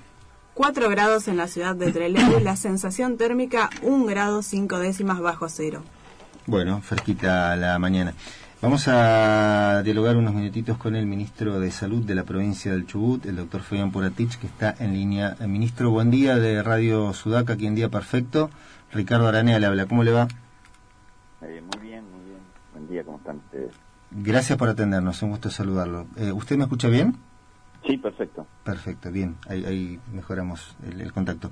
Eh, ministro, bueno, eh, en principio, ¿qué, ¿qué balance, qué evaluación puede hacer de, de cómo se ha venido trabajando en el marco de la, de la pandemia con, con esta situación, bueno, que es mundial, y pero que por supuesto en cada, en cada región, en cada provincia tiene su, su particularidad? ¿Cómo lo están afrontando aquí en la provincia? Bien, yo creo que hemos llevado adelante una buena estrategia desde el comienzo. Yo siempre resalto que al haber tenido la, la experiencia de haber trabajado con lo que fue el brote de hantavirus en la cordillera el año anterior, es como que nos permitió actuar eh, con celeridad o con teniendo la guardia alta desde un primer momento. Y este tiempo sirvió mucho, donde estuvimos sin casos prácticamente, estuvimos muchos días, para poder eh, reequipar los hospitales y fortalecerlos en las áreas que estaban bastante debilitadas y eso fue útil y bueno y ahora estamos transcurriendo ya transcurrimos un brote en la localidad de Trelew en el conglomerado Trelew Rawson del cual se pudo salir bien y donde hoy por hoy casos activos locales no hay los que tenemos son viajeros y estamos afrontando un nuevo brote en la localidad de Comodoro Rivadavia donde siguen eh, aún apareciendo casos pero eh, esperemos que sigan esta en esta curva descendente que ha empezado ahora. Pero bueno, es la es lo que sabíamos que iba a pasar en algún momento. Sabíamos que no somos ni una provincia, no hay ninguna ciudad inmune. Por eso yo por ahí trato de dar un mensaje hacia todas las ciudades, porque independientemente de lo que está pasando en Comodoro, esto puede pasar en cualquier otra ciudad, incluso en la cordillera, donde, donde aún no hemos tenido ni siquiera un caso, porque es una enfermedad que todos estamos, todos la podemos padecer porque ninguno tiene defensas contra ella y es una enfermedad nueva. Así que bueno, eh, lo que hay que hacer es seguir cuidándonos para evitar que estos brotes sean tan importantes como los que en Comodoro Rivadavia. Ministro, y en, el caso puntual de, de Comodoro Rivadavia, eh, ¿cuáles son los factores que, que, complican o que hacen más compleja la, la situación allí? Digo, a, a priori uno piensa que hay rubros, no sé, como, como el petróleo, como la pesca, que implican mucho movimiento de gente, ir y venir de personas. Eh, la extensión, digo, Comodoro es la ciudad más grande de la provincia. Eh, eh, digo, estas particularidades hacen que sea más difícil de, de controlar, de regular toda la cuestión sanitaria allí. Claro, sí, es una suma de, de factores, evidentemente, el ser la ciudad más grande, el tener muchas de las actividades que se denomina- denominan esenciales y que no, no se han detenido durante toda la pandemia. Y después otra cosa que nosotros hemos visto, y no solamente en Comodoro, es que cada uno de los pacientes o las personas que sufrió la enfermedad eh, ha tenido eh, demasiados contactos estrechos. Recién a nosotros, recién me llega desde el área de epidemiología hace un ratito una, una torta que después la vamos a publicar en, en las redes sociales, donde nos dice, nosotros tenemos eh, más del 50% de los pacientes que hemos tenido entre 20 y 49 años, que es la edad eh, más productiva, digamos, del ser humano. Esos pacientes contagiaron a sus hijos, donde tenemos eh, entre, el- entre mm, 0 años y 19 años alrededor de otro 30% de, de, de personas contagiadas. Y es muy poca la cantidad de gente mayor, ¿sí? que es la, la- que, se ha, que se ha enfermado. Esto está relacionado, pero directamente con la, con la vida social y, y la, eh, la falta de cambio de hábitos, ¿no? que es lo que venimos hablando tanto. Eh, la gran mayoría de las personas no se contagió en la actividad laboral, sino que se contagió por compartir el mate, compartir una bebida, eh, saludarse con abrazos, con besos, eh, no usar el tapabocas. Y, eso es lo que tenemos que trabajar fuerte, porque en eso vimos la dispersión de la enfermedad. No tanto en la actividad laboral, sino en la, en la vida social, que todos tenemos, ¿no? Obviamente, no, no hay que asombrarse de eso, pero sí en el que tenemos que trabajar muy fuerte en el cambio de los hábitos, por lo menos hasta que en- o encontremos una, un medicamento que sea realmente efectivo o una vacuna para, para frenar esta enfermedad. Pero el cambio de hábitos hoy va a ser fundamental. Sí, da- daría la impresión que opera una, una especie de mecanismo inconsciente que, que en realidad está presente en, en- en- en buena parte de nuestra vida y es esta cuestión de a mí no me va a pasar, eh, Claro. soy inmune. ¿No? Tal cual. No, no, pero el que es un- aparte yo eso lo veo como que es un mecanismo de protección que tenemos los seres humanos, ¿no? Sí, sí. Creer que algo no nos va a pasar. Eh, y sí, somos así, y yo no, no es una crítica esto, porque yo mismo soy así. Eh, todos somos así. Eh, pero vamos a tener, y, y cuanto más, eh, en la, eh, depende de las edades, también es más difícil el cambio de hábitos. Yo lo que veo es que la gente mayor eh, ha tomado absoluta conciencia, fíjate, prácticamente ni se los ve en la calle, se cuidan, y la- los que somos por ahí más activos en la, en la vida laboral somos los que menos nos cuidamos. Tendría que ser al revés, nosotros tendríamos que cuidarnos más que nadie, pues somos los que estamos más expuestos. Claro. Eh, hay, hay cuestiones que se han ido revisando respecto de, cómo se ha actuado. Eh, ¿A qué va la, la consulta? Eh, en su momento, cuando apareció el, brote aquí en Treleu, la, la impresión, al menos con, la información que, que uno maneja, es que eh, esto tenía que ver en algún punto con el momento en el que se habían habilitado las reuniones familiares, por un lado, y por otra parte con el hecho de que llegaba, eh, era, era un momento en el que llegaba mucha gente de afuera. Eh, esas dos cuestiones, esos dos factores, da la impresión que en su momento como que gravitaron fuertemente en lo que pasó entre Leu. Eh, ¿esto, ¿Esto ha ido llevando a, a revisar, a reformular algunas estrategias en materia sanitaria? Sí, sí, una de las primeras cosas que hicimos fue justamente eh, suspender las reuniones familiares porque, ya les digo, el 80% de la gente se contagió no por trabajar en un lugar, sino por compartir el mate, compartir una bebida o un saludo. Y eso lo dicen las mismas personas que se enfermaron, que lo, lo inventamos nosotros. A partir de ahí se sacan las estadísticas.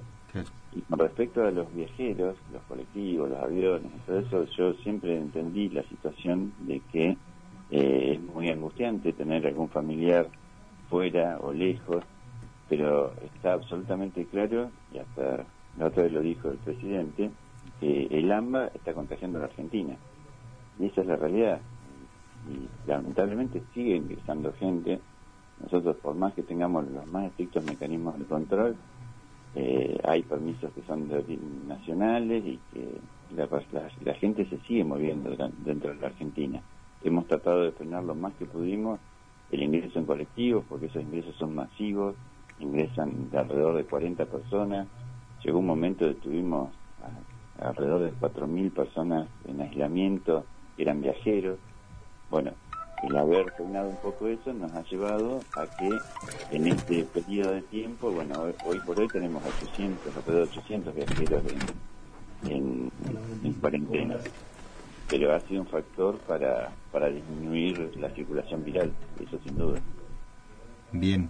Ministro, y mm, a ver, si bien es, eh, lo que le voy a consultar eh, es, es algo difícil de contestar porque se- da la impresión que el mundo va trabajando sobre la marcha y, y se van probando estrategias y, se, se van evaluando cuestiones, eh, pero eh, a ver, ¿hay alguna correspondencia eh, entre la circulación del virus y, y- la cuestión estacional? Digo, el hecho de que, por ejemplo, eh, ahora nosotros estemos entrando en, en- en lo que es el invierno y, y a priori uno dice, bueno, esto también se mezcla un poco con las enfermedades llamadas estacionales y demás.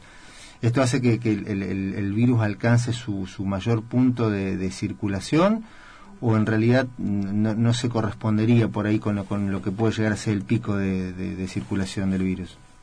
Sí, estos virus tienen mayor circulación durante la época invernal. Eh, Eso, eso claramente es así.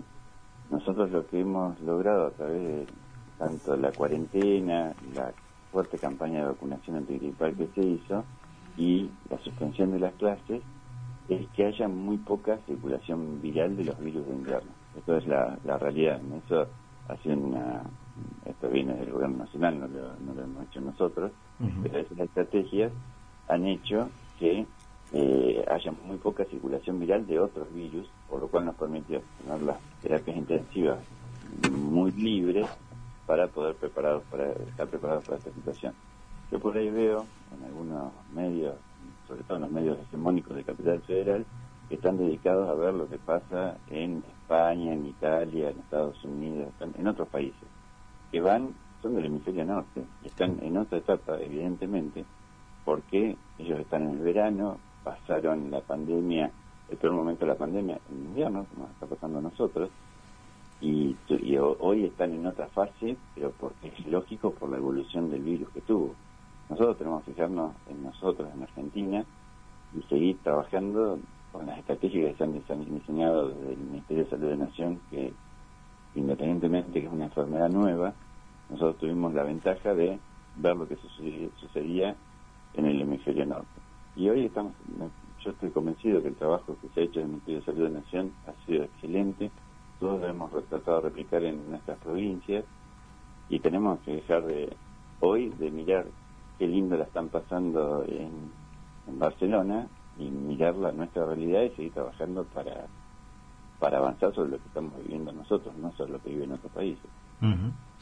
En- hace una semana se conoció eh, este trabajo eh, en- a nivel nacional llevado adelante por el Ministerio de Educación eh, que, terminó aprobando en el marco del Consejo Federal de Educación eh, un protocolo para el regreso a las clases presenciales.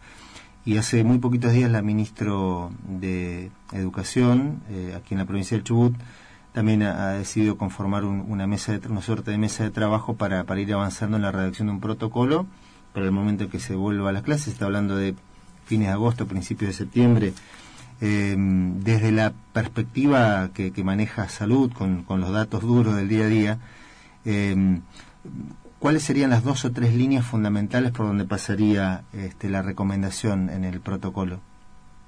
Sí, nosotros ta- estamos formamos parte de esa mesa también. Yo he tenido varias reuniones con la ministra de familia, de, perdón, de educación y eh, hay que ser cautos porque prim- lo primero que hay que hacer es trabajar en una fuerte capacitación al personal docente, al personal auxiliar de la educación y sobre los alumnos sobre todo, porque eh, si en algún momento se puede volver a las clases, lo principal van a ser los cuidados personales y de higiene. Entonces, en este tiempo, lo que hay que usarlo es para trabajar en esas circunstancias. Yo soy muy cauto en hablar de fechas, de volver a las clases iniciales, porque ese trabajo es fundamental, poder hacerlo bien, que quede todo absolutamente claro. Tenemos que tener el consenso absoluto para poder iniciarlas y también ver dónde las podemos iniciar y dónde no. Esto no va a ser de un día para el otro, se van a iniciar las clases en toda la provincia. Seguramente, si están dadas las condiciones y las capacitaciones adecua- son adecuadas, los recursos son los adecuados, empezará en esos lugares donde se pueda empezar. Yo lo planteé para septiembre mínimo por un tema también de esto que decíamos, que tenemos que esperar que termine la temporada de invierno, que termine la circulación viral y a partir de eso pensarlo. Pero este tiempo sí usarlo para generar los protocolos que sean los mejores posibles y capacitar a toda la comunidad educativa para que esté protegida el día que tenga que volver. Está bien. Eh, ministro, en cuanto al tema de, de las camas, eh, que, que es un dato que, que se está manejando fuerte o que uno escucha en el día a día por la información que, que surge desde el AMBA, eh, que, es como una de las referencias a, tener en cuenta. Eh, ¿cómo, ¿Cómo está posicionada la, la provincia en ese sentido? ¿Cómo, ¿Cómo está el nivel de respuesta en ese aspecto? Mira, nosotros tuvimos la posibilidad de, de aumentar la cantidad de camas entre, entre cosas que pudimos adquirir nosotros desde, desde la provincia y eh, los respiradores, gran parte fueron aportados por Nación, que aportó para el sistema público de salud 25 respiradores Nación, más algunos que pudimos comprar nosotros, más donaciones que recibimos, alrededor de 40 camas más de terapia hemos podido incorporar en tanto en Trelew, en Puerto Madryn, en Esquil y en Rivadavia son los lugares de la provincia donde hay terapias intensivas y, y Rawson, la localidad de Rawson, donde había una UCI y hoy tenemos una terapia intensiva con ocho camas. Este, la verdad que el crecimiento fue muy bueno, siempre las crisis tienen que traer cosas buenas y bueno, esta fue una de las cosas que nos permitió reequipar. Un sector tan importante como es eh, las terapias intensivas, lo mismo que reforzar el personal sanitario, pudimos ingresar enfermeros, médicos, estamos trabajando para ingresar eh, mucamas porque la higiene y la limpieza de los hospitales es fundamental. Y la verdad que esta crisis nos va a servir para reordenarnos y dejar mucho más fuerte el sistema público de salud. Yo soy un convencido que en estas circunstancias donde se muestra lo eficiente que es el sistema público de salud. Yo soy un, un defensor acérrimo del sistema de salud, siempre trabajé en el sistema público y está muy claro que donde es fuerte el sistema público de salud, estas pandemias han transcurrido mucho mejor que donde es débil. Tenemos los ejemplos acá en Latinoamérica con Chile y Brasil, que por ahí tienen sistemas públicos que han sido muy deteriorados en las gestiones y eh, lo que pasó en Europa, particularmente en España e Italia, donde son también sistemas, son mucho más sistemas privados que públicos y, y los resultados que han tenido. Seguro. Así que nos ha servido y bueno, la verdad que hemos tenido un gran apoyo nacional y eso lo rescato siempre porque la colaboración ha sido permanente hacia provincia. Una última consulta, ministro, eh, de índole más general, si se quiere. Eh, hace unos días escuchaba a, quien fue responsable de, lo que en aquel momento era la Secretaría de Salud a nivel nacional, eh, de alguna manera señalando que eh, en realidad era más una cuestión de ordenamiento o de organigrama y, de manejo de presupuesto, de reasignación presupuestaria, que no tenía tanto impa- impacto real o no tenía tanta importancia el hecho de que fuera secretaría o ministerio. Eh, da la impresión que, este, al menos de lo personal, sí, esto, esto es absolutamente opinable, da la impresión que sí hay, mucha diferencia, porque estamos hablando casi un 25% menos de, de presupuesto que tenía, y por supuesto que de una secretaría o un ministerio eh, estamos hablando de cuestiones en cuanto a estructura notoriamente diferentes. Eh, da la impresión también que este, si nos hubiera agarrado esta situación eh, hace un año, eh, bueno, no, no sé de lo que estaríamos hablando. Y me apoyo fundamentalmente en lo que usted marcaba respecto de lo que ha pasado en otros países donde el sistema de salud público está como muy, muy deteriorado. Eh, ¿Cuál es la visión que tiene usted sobre esto? Mira, yo tuve, yo eh, venía como subsecretario en la gestión de Adrián y trabajé en conjunto con el- la Secretaría de Salud de- del gobierno anterior. Entonces, te puedo hablar con, eh, con toda la justificación porque fui parte de la provincia de Chubut de lo- del todo el desajuste y lo que ocurrió en el Ministerio de Salud de Nación. Y hoy escucharlo. Al doctor Rubinstein, que yo le tengo absoluto respeto y hasta he estudiado de sus libros, eh, eh, ser el gran el gran referente que tiene todo tan claro y ser la persona que permitió que se pierda la- el, el Ministerio de Salud de la Nación y que durante la crisis que tuvimos nosotros con el Janta eh, nos abandonó totalmente. Porque no tuvimos tuvimos cero apoyo entonces necesitamos en un momento que fue eh, cuando decidimos hacer el aislamiento respiratorio obligatorio eso fue una hoy uno lo ve como una anécdota pero fue una decisión muy difícil tuvimos que tomar con Adrián Pisi que, y no tuvimos ningún apoyo de nación y eso era prácticamente decir que estábamos poniendo en prisión domiciliaria a la gente con las críticas y con todo lo que sufrimos eh, por esa situación. Este, y tuvimos cero apoyo. Es más el, secretario de salud en ese momento estaba en Australia visitando a su familia y había las segundas líneas no nos atendían el teléfono y mandaban a las terceras líneas acá y los que siempre estuvieron presentes el Instituto Malbrán, porque el Instituto Malbrán es independiente de las políticas sanitarias. Pero yo lo dije al principio de esta pandemia, que si hubiera estado eh, esa política de Estado en esta, en esta pandemia, hoy seríamos Nueva York, sin duda. Eh, porque no... Es muy fácil, me parece, opinar de afuera. Siempre pasa lo mismo. Yo he estado del otro lado y soy el mejor opinólogo, pero cuando uno está en la función es cuando se demuestran las acciones. Y las acciones que se demostraron en la anterior gestión con salud fue que se dejaron vencer vacunas, que se dejaron vacunas acumuladas y no se mandaban a las provincias, que se abandonaron políticas sanitarias estratégicas como era el plan remediar. Eh, se, hizo, se hizo un abandono de las políticas de salud pública que están demostrado efectivamente que son buenas eh, y ahora opinólogos de afuera. Entonces tenemos que concentrarnos en, en la gente que está en la gestión, en Nación, que yo no creo que nadie pueda dudar de la capacidad de Ginés González García, ha hecho un, tiene un equipo brillante, porque el Ministerio de Salud de Nación está formado por personas brillantes con una capacidad de trabajo y de comunicación fantástica, que todos los días se comunican con nosotros al interior, que nos preguntan cómo estamos, qué necesitamos, cosa que nunca había ocurrido.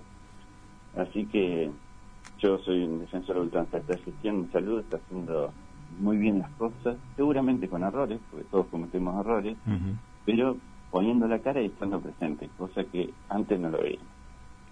Bueno, queda claro el concepto. Ministro, le agradecemos por su tiempo para este contacto, ha sido muy amable. ¿eh?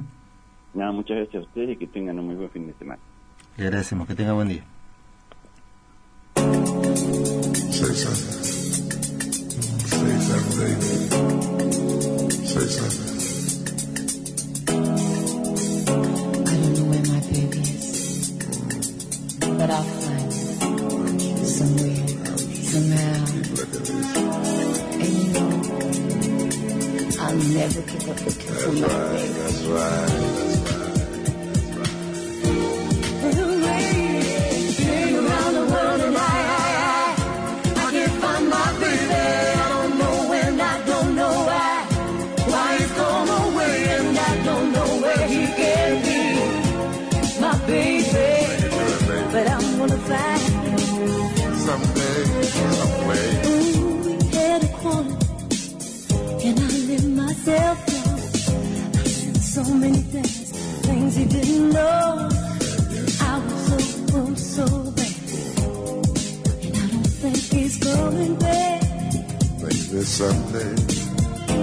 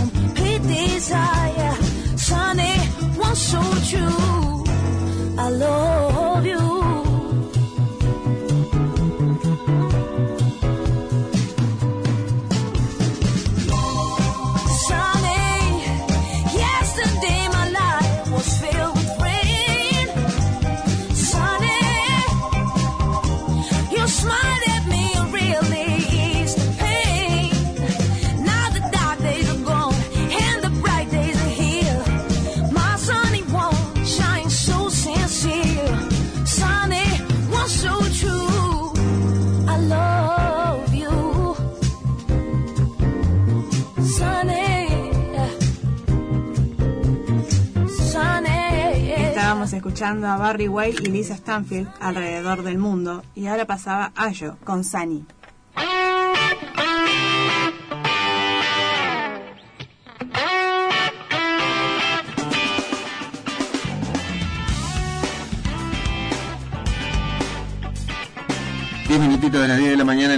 Argentina, siendo día perfecto aquí por Radio Sudaca, eh, hasta dentro de algún rato, de 10 y media, 11. eh, Marcelo nos va llevando bien. Vos dale, vos dale nomás, no hay problema. Bueno, eh, Once y media, ¿no era?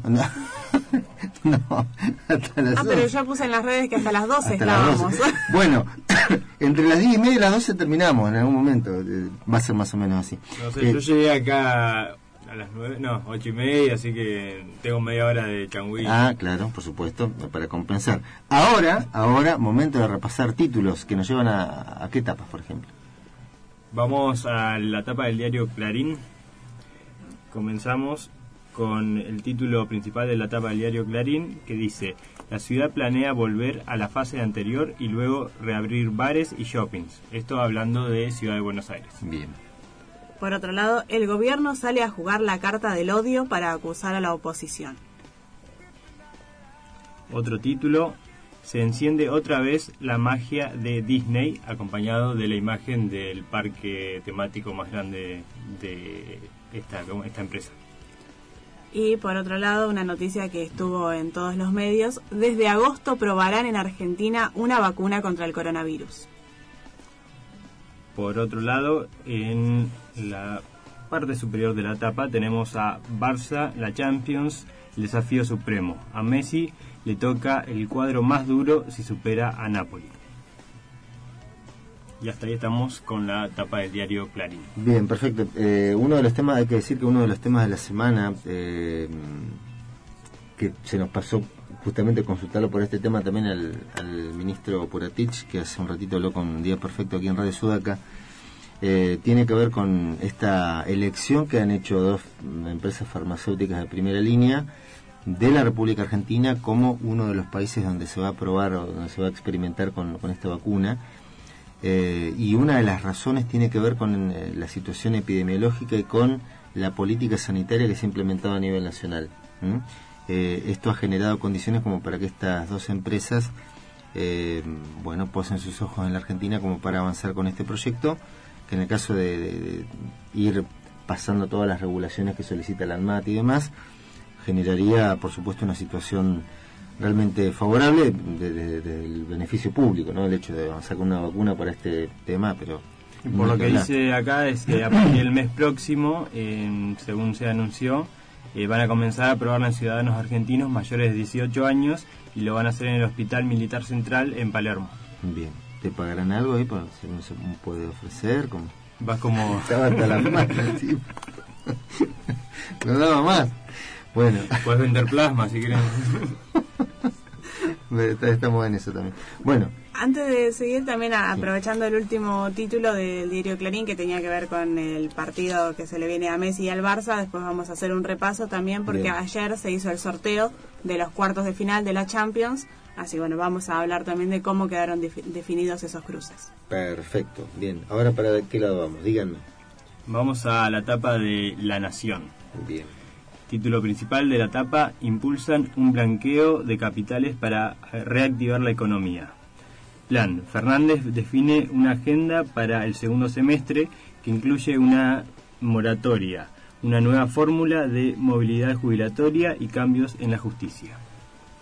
Por otro lado, lo que hablábamos recién, probarán en el país una vacuna contra el coronavirus. Es un desarrollo de Pfizer y BioNTech, Los test empezaría- empezarían en agosto. Otro tema de la tapa del diario La Nación. Tres fuerzas buscan a un joven desaparecido. Inquietud. Facundo Astudillo Castro fue visto por última vez el 30 de abril junto a un patrullero. Además, más aislados que nunca. La cuarentena social obligatoria para evitar contagios de COVID-19 desnudó las, las carencias económicas y sociales profundas que atraviesa desde hace años buena parte de los casi 22.000 habitantes de las islas del delta bonaerense. Otro tema, tenían drogas los detenidos por el caso Gutiérrez, Santa Cruz. Había una plantación de marihuana donde hallaron el cuerpo del ex secretario privado. Además, Venezuela, contagios en la cúpula chavista. Los casos desnudan el desastre oculto del brote. Y último título en la tapa del diario La Nación, Escándalo Real, la monarquía española, en su peor momento. Las revelaciones sobre el rey emérito Juan Carlos I abren otra crisis. Bueno, títulos del diario La Nación, pasamos por la sección La Corpo, vimos a Clarín y La Nación, y ahora, ¿qué tenemos? Página para compensar un poquito. Página 12. Después vamos con el diario Obrero. Cubrimos todo el espinel. Bueno, el título principal de página 12, El desafío. Dos laboratorios internacionales que están avanzados en la producción de una vacuna para el coronavirus anunciaron que realizarán ensayos clínicos en Argentina. Ya los hacen en Estados Unidos y Alemania. El país, seleccionado por su experiencia en, inve- en investigación en virus, queda así en primera fila para conseguir el acceso a la vacuna. Otro eh, título en página 12, la agenda del día después. El gobierno prepara un paquete de medidas económicas para favorecer la reactivación y generar empleo luego de la pandemia. Otro de los títulos, Dudas por los peritajes. Se conoció la última foto que la bonaerense tomó de Facundo Castro. La familia señaló que buscan rastros en un móvil equivocado. Y el último título en página 12, el mapa del IFE. Las mujeres fueron las mujeres fueron el 55,7 del total de beneficiados, lo recibido más de la mitad de los menores de 24 años. Muy bien, los títulos destacados también en diario Página 12 que hemos repasado aquí en Día Perfecto por Radio Sudaca.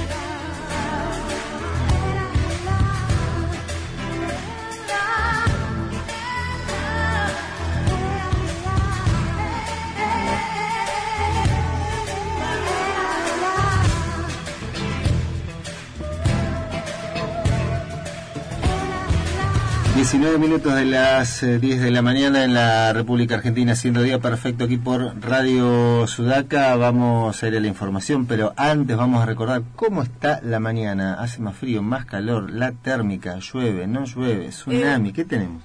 Estamos complicados. La temperatura es de 5 grados entre Leu, la sensación térmica de 4 décimas de grado. Muy bien. Recordamos además que tenemos vías de contacto. ¿eh? Tenemos vías de contacto. Tenemos Da- vías de daría la impresión que no, pero sí las tenemos. Están, están en todas las redes sociales ahora. Nos pueden encontrar en Facebook como Día Perfecto. Estamos también en Twitter, arroba Día Perfecto-FM. Y tenemos Instagram también, nos encuentran como Día.perfecto ok. Perfecto, hablando de día perfecto. Y eh, por supuesto que es bienvenida la opinión, el disenso, las sugerencias, los aportes, hasta algún insulto con estilo también, ¿sí? Todo eso es bienvenido aquí en las vías de contacto de Día Perfecto. Vamos a dialogar con Valentín Laborda, eh, uno de los eh, impulsores, uno de los integrantes de la cooperativa Pulpo Rojo, ¿eh? una, una conocida cerveza de la zona. Eh, y, y nos tomamos 20 segundos más antes de darles los buenos días y saludarlo y darles las gracias por el contacto eh, para, comentar eh, cómo nace la idea de, de consultarlo, porque estábamos pensando, a ver, estaría bueno hablar con eh, alguien que esté en el ámbito productivo, que en- esté en el ámbito del- de los emprendimientos aquí en la zona, para ver cómo se lleva adelante un emprendimiento en el medio del, del mare magnum que significa la, la pandemia, con todo lo que esto implica. Y estamos, por otra parte, en algún momento en, la- en las charlas previas de producción, che, estaría bueno hablar con un economista, también para que nos comente un poco la- cómo ve la, la cuestión de la provincia y demás. Y en algún momento, pero podemos tener a dos en uno, porque Valentín ha formado parte de, de equipos de trabajo en materia económica y a la vez es un, es un emprendedor de la zona. Así que ya, sin más preámbulos, le damos la, la bienvenida. Valentín, buen día, de Radio Sudaca, Ricardo Aranea te habla. ¿Cómo te va? Buen día, Ricardo. Gracias por la invitación. Gracias por atendernos. ¿eh? Bueno, en principio, eh, ¿cómo nace la, la iniciativa, antes de meternos en, esta cuestión del- de la pandemia, pero cómo nace la iniciativa de avanzar con este proyecto de Pulpo Rojo? ¿Cómo nace la idea? Mira, la idea es un poco una, una mezcla entre, entre algunas cosas que habíamos visto, algunos elementos que habíamos visto. Por ejemplo, que la cerveza que uno encontraba en góndola eh, es un producto muerto, ¿no? La cerveza, ante nada, es un alimento, es algo que es nutritivo, que tiene, que tiene muchas cosas que le hacen bien al, al cuerpo, más allá de, su contenido etílico, ¿no? Siempre recordemos la cerveza ronda entre un 4 un 5% de alcohol versus un vino que tiene 15, 14 o, una bebida blanca que tiene mayor, entonces dentro de las bebidas alcohólicas es la, la bebida de la moderación y siempre fuimos bastante entusiastas de la cerveza. Y, y cuando en algún momento de, estar entre Reus surgió la posibilidad de conseguir las herramientas habíamos visto cómo, cómo se elaboraba de manera de baja escala, digamos, la, la cerveza y nos pareció que, bueno, con las condiciones agronómicas que tiene el valle, es un proyecto que se podía ir escalando, ¿no? Uno empieza fabricando la cerveza, la industria cervecera tiene una particularidad que en ese momento no la sabíamos, pero del estudio de la historia de la industria surge, que es que es una de las pocas actividades que eh, desarrolla la agricultura.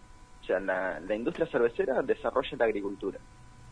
Y, y bueno, el, lema de la cooperativa, que es cervezas agricultura, tiene que ver un poco con esa idea, ¿no? De, de poder realizar cerveza con producción totalmente local, tanto en lo que es el agua, que es el principal insumo que se usa para la industria cervecera, tanto lo que es el cereal, que es la segunda parte que, que uno va a necesitar, como el lúpulo, que es otro de los ingredientes, y todo eso es posible de ser cultivado en el valle inferior del Chubut y en otros valles de la provincia, ¿no? Nosotros porque tenemos injerencia específica en, desde Trelew en, en el valle que tenemos a las espaldas. ¿Qué tal, Valentín? ¿Cómo te va? Martín Medina te, te habla. ¿Qué tal, Eh, en cuanto a la experiencia, este, tengo entendido que han avanzado en cuanto a algunas experiencias en la agricultura a nivel local. Eh, por lo menos este, en algún municipio cercano a Trelew habían iniciado alguna, alguna experiencia. ¿Han continuado con eso? ¿Cómo están? Mira, hoy los escuchaba que, que, que hacían la introducción con, con el mare magnum de la pandemia, pero hay que recordar que los últimos años para cualquier pyme, ¿no? En una economía que es esencialmente monopolizada y transnacional, eh, los últimos cuatro años donde no se controló el dólar fue muy malo para las pymes y, y todas esas experiencias agrícolas que son finalmente a la escala en que nosotros trabajamos es inversión en investigación se tuvieron que discontinuar porque de la mano de la catástrofe económica todas esas cosas son lujos, ¿no? Se, se, se terminan transformando en lujos y uno tiene que focalizar, digamos, los recursos financieros en el corazón, en el núcleo de lo que hace la cooperativa. Pero nosotros hemos tenido varios ensayos de cereal, tanto en 28 de julio como en Gaiman. Toda la zona es útil para producir cebada cervecera. Esto ya se hacía en la zona, en, en la época en que, en que se trabajaba el cereal de manera seria y, los resultados son buenos, digamos. Al, al uno tener irrigación y tener buena calidad de suelo, obtiene rindes interesantes en términos de cebada. Bien. Eh, ustedes, como a- al momento de- del inicio de, de la cuarentena, digamos, allá por, por marzo, ¿cómo, ¿cómo estaba la situación? Eh, vos algo has, has- hecho una descripción, digo, este, se venía una situación recontra compleja, estuvimos hablando de eso al, al comienzo del programa, del, que ahora parece algunos medios de comunicación han, han redescubierto la, la economía o el análisis económico, porque durante cuatro años, claro, no, no hubo economía, no existía ese problema, ahora lo han redescubierto, pero hacia, mm, hacia el mes de marzo, ¿ustedes cómo estaban posicionados con, con su producto? Y mira, nosotros veníamos sobreviviendo a la pandemia del dólar, ¿no? La- es esto que les decía. Cualquier pyme en una economía como la nuestra sufre cada vez que se toca el dólar, porque por un lado aumenta el- aumentan los costos, o sea, todos los insumos industriales están dolarizados y aunque el cereal se produzca se produzca en la pampa y se haga con insumos nacionales, eh, el cereal se vende afuera, así que uno tiene que, que convalidar la pizarra en dólares de los agroexportadores, lo mismo con el lúpulo, eh, se, se, se liberaron las tarifas de servicios públicos, así que veníamos ya en una situación de, de pandemia y, lo de marzo no, no deja de ser algo digamos, un poco más fuerte, sí, yo, la incidencia de, del COVID fue, fue muchísimo más fuerte que cualquier cosa que hubiésemos pasado antes, pero no deja de ser otra, otra problemática más desde, desde lo estrictamente económico, más allá de que uno no se quiere enfermar, ¿no? Y tiene en cuenta otros elementos, eh, lo, lo principal que pasó fue este efecto de, empobrecimiento de la, de la población, ¿no? De, que la gente se asustó, se replegó y, y nos quedamos sin demanda, ¿no? Aquel- el que produce y no tiene demanda no, no tiene la producción de gusto. Así que donde nos quedamos sin producción, que sin, sin demanda, y que eso se sintió la última semana de marzo, la, durante todo abril, eh, ahí estuve, creo que fue el momento más, no sé cómo va a seguir, espero que toquemos madera, que ese haya sido el, que ese haya sido el, fondo del valle, pero abril fue un mes durísimo para la cooperativa. Y creo que para casi todas la- las pymes y las empresas que están trabajando habitualmente en el país, ¿no? Y en el mundo, porque esto le pasó a todos. Tal cual. Eh, y hoy por hoy, eh, vos hablabas de abril como, como uno de los puntos críticos, y hoy por hoy la situación se ha modificado, ha variado, hay una perspectiva, un atisbo, una luz, algo. Mira, nosotros siempre, la- lo central que hace la cooperativa se organiza alrededor de, de las proyecciones de demanda, ¿no? Nosotros evaluamos cuánta cerveza se puede colocar y en función de eso y de nuestras re- restricciones técnicas Mm. producimos. Eh, el shock del COVID no lo esperaba nadie eh, y no se puede modelizar, o sea, no se puede prever qué va a pasar para adelante. Entonces, todas nuestras series históricas de datos con los cuales nosotros hacíamos el modelo de demanda de cerveza acá en la zona, se volvió, de repente toda esa información se volvió obsoleta, perdí años de acumular datos y, y estamos volviendo a entender cómo se, cómo se reconfigura la demanda en función de este nuevo escenario.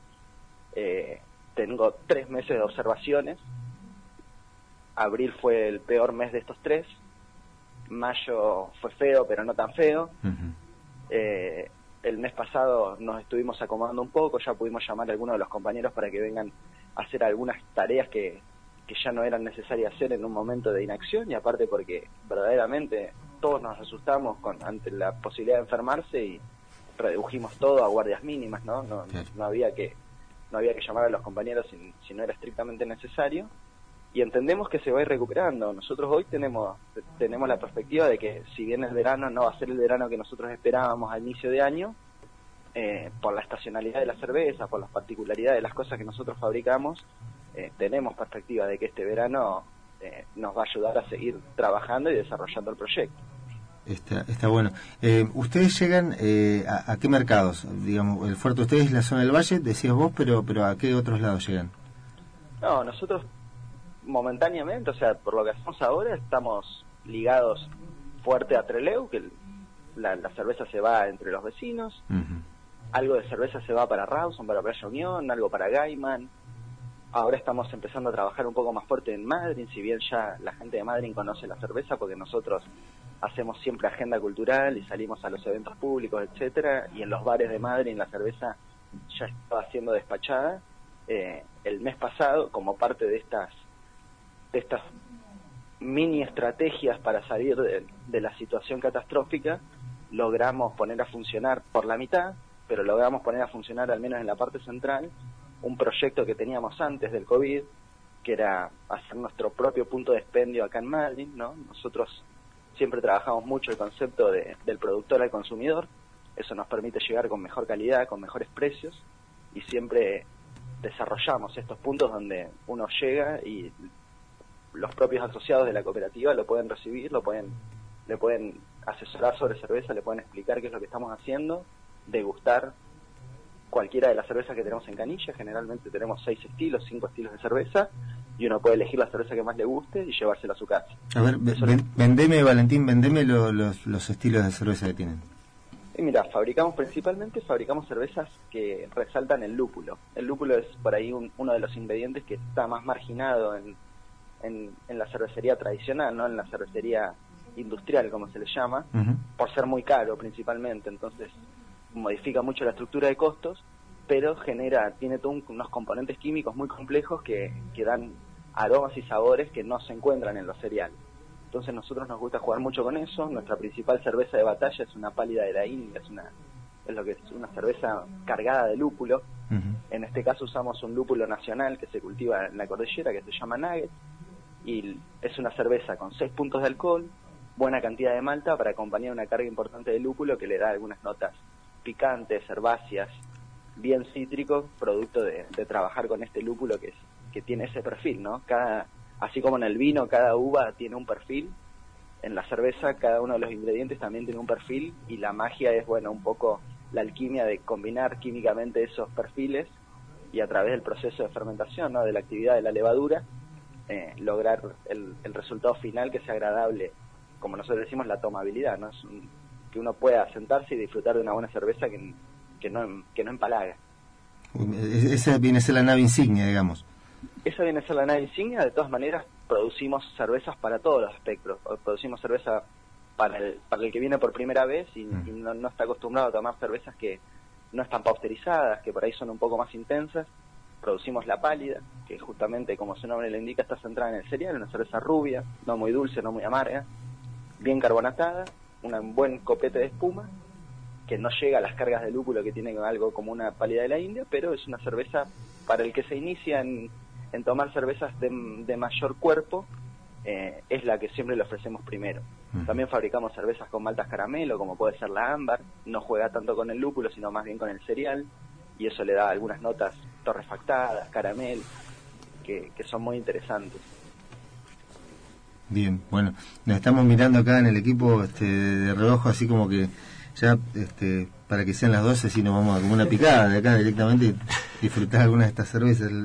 Lo has descrito con, una precisión quirúrgica, te diría, Valentín.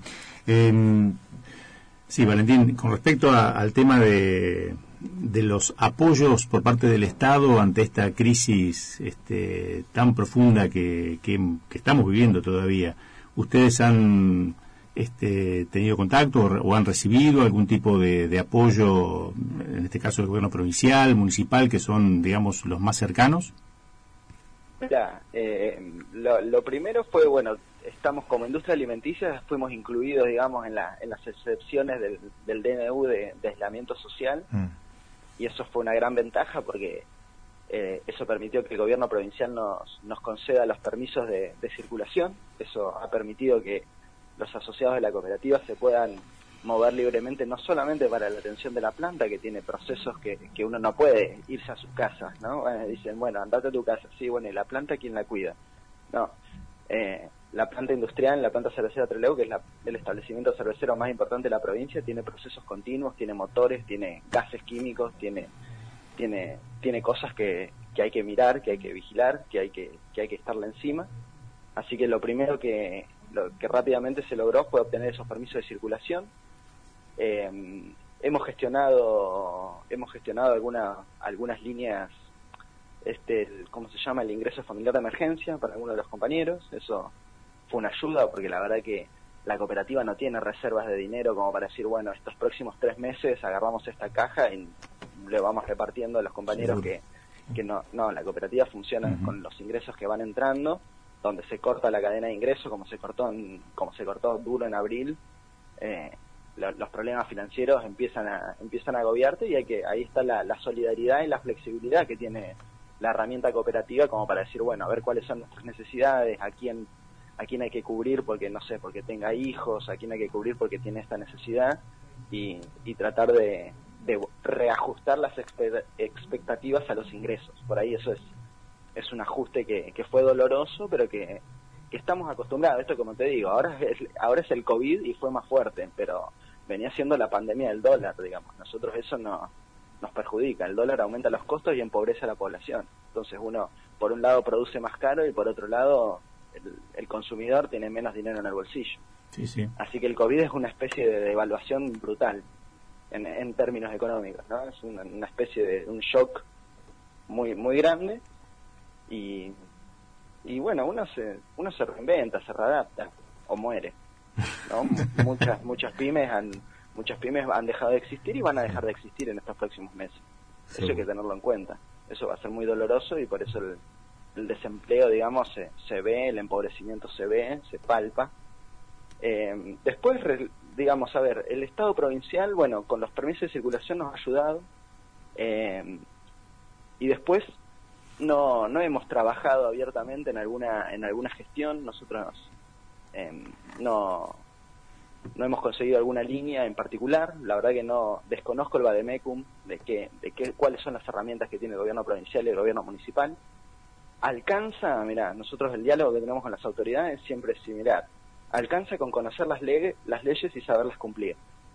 ¿No? Nosotros nos tuvimos un inconveniente muy grande, se nos prohibió abrir durante todo el mes de abril el expendio al público. Ustedes piensen que la cerveza es un alimento, estaba comprendido en las excepciones del DNU de Nación y, y es como, es pan líquido, más allá de que uno tenga la barrera moral de, de referirse al alcohol, de que tiene Sí, sí. contenido alcohólico, la, la cerveza puede definirse como pan líquido, es un alimento y fuimos obligados a, a bajar la persiana de nuestro punto de expendio, que es el lugar por donde entra el dinero, básicamente Sí. y, y estuvimos casi un mes un mes y medio cerrado eso fue un gran perjuicio para la cooperativa eso fue innecesario Eh, eso fue un- una complicación adicional pero bueno ya ya resuelto ya nos hemos entendido así que ahora trabajando bien con, con al menos con el acompañamiento de no de no generar más más dificultades a esto que ya es una catástrofe Seguro. Bueno, un, un contrasentido, digo, porque si le dan por un lado de la, la habilitación al permiso para para entender que su, su trabajo, su labor eh, se, se leía, se interpretaba como esencial, pero por el otro no lo dejaban abrir. Una, una- Y bueno, no, no, todos los, no todas las áreas del Estado. Ustedes conocen las limitaciones que tenemos en Chubut. el- la verdad que, que el Estado está pasando un mal momento y, y no todos los, no todos los jueces están, están de manera alineada y, y- y todos en, en el mismo grado de formación. Eh, fue un, fue un problema, se solucionó eh, y es como ustedes dicen, por un lado circulás y por otro lado te prohíben, pero bueno, nada, eso eso sí nos ha pasado y, y por suerte con siempre con el- más allá de que estuvimos un mes y medio cerrado, en algún momento las partes se entienden y, y se puede volver a trabajar. Está, está bueno. Una última consulta, eh, Valentín, eh, apelando en este caso a, a- tu a tu lado más de, si bien estás hablando como como, como economista, esto se nota, pero digo, eh, vos en algún momento hablaste del Estado provincial y eh, nosotros comentábamos cuando arrancaba el programa que eh, la pandemia, uno de los efectos que, que ha tenido este, en lo vernáculo ha sido invisibilizar este, algunas cuestiones que bajo la superficie siguen este, desarrollándose. Digo, hay una crisis que todavía está, hay un esquema de pago escalonado, una situación bastante complicada, una necesidad urgente de oxígeno a las cuentas públicas. Eh, en un minuto y medio, aprox, ¿cómo ves la situación? ¿Qué, perspectiva? Este, ¿Cómo analizas el tema? Sí, mira, la verdad que es algo muy complejo. Yo no, no, no soy parte de- de- del gobierno, no desconozco lo, desconozco los planes que, que tengan para adelante. Eh, si, si existen, no son públicos. Eh, y la verdad que yo no creo, que, o sea, creo que la, la pandemia ha paralizado la conflictividad social por una cuestión de que la gente no se puede agrupar Sí, sí. pero este este lo que empezó al principio cuando decían bueno eh, quédate en casa y lo primero que uno pensaba es bueno y qué pasa si no tengo casa o si no me puedo quedar en mi casa porque no como eh, eso, esa realidad en Chubut eh, es una es una es algo muy evidente digamos eso está latente y se está acumulando yo ahí de, digamos no voy a hacer futurismo ni nada pero claramente a ver, hay un dato que es escalofriante, que es la tasa de pobreza en el conglomerado, en el aglomerado urbano Trelew Raus. Antes de la pandemia, el último trimestre de 2019, llegábamos a un- casi un 48% de pobreza. O sea, casi la mitad de la población del aglomerado Rawson Trelew es pobre. ¿Ustedes qué piensan que les ha pasado con este shock de ingresos gigantesco que es el COVID? Eh, bueno, esas cosas las iremos viendo en los próximos meses. Esto es para largo. Nosotros no creemos que sea algo pasajero, que la recuperación sea rápida. Bueno, nos, nos quedamos regulando con el dato ese que tiraste sobre el señor. ¿Vos querías consultar algo más? No, no. Eso lo dice el INDEC, que no lo digo yo. No, no, no, pero es, un datazo. Bueno, Valentín, este, nos quedamos pensando de verdad en, este último dato que, que aportás, este, como para reflexionar respecto de lo que se puede llegar a venir. Si bien eh, en lo personal siempre soy amigo de, de mirar con una perspectiva positiva las cosas y de, de tratar de sacar lo mejor, por más que las circunstancias sean limitantes, este dato es realmente como para, para pensar a ver qué es lo que se viene. Ojo, Eh, nosotros somos positivos. ¿eh? sí, la sí, sí. provincia tiene la capacidad de salir de este intrilingus. Lo que pasa que, no sé, es como yo te digo, no- se escapa a mi, a mi capacidad o, o a lo que hace al menos la cooperativa eh, la, la resolución conjunta. Nosotros, lamentablemente, nos enfocamos a tratar de salir adelante y tratar de hacerlo con la comunidad, por supuesto, porque solo uno no puede, pero la comunidad se debe dar una discusión mayor y tiene que, tenemos que encontrar una, una solución colectiva que es mucho más importante lo que puede hacer la cooperativa o lo que pueden hacer los esfuerzos individuales por su parte, ¿no? Esto es una discusión de todos los chubutenses. Seguro. Valentín Laborda, uno de los impulsores de este proyecto de la cooperativa Pulpo Rojo, ¿eh? Eh, ha tenido la, la amabilidad de atendernos. Valentín, eh, muchas gracias por el contacto en la mañana, ha sido muy amable. ¿eh? Gracias a ustedes y los esperamos de 5 de la tarde a 10 de la noche todos los días, cuando necesiten una cerveza fresca, sin conservantes, sin pasteurizar, que es más alimento que, que una que una bebida para los esperamos por los esperamos tanto por Pellegrini y por suerte ahora la gente que esté en Madrid también la podemos recibir. Bueno, te agradecemos la gentileza, Valentín. Un Gracias a ustedes por invitarnos, ¿eh? Un Que te- saludo grande. Que tengas buen día.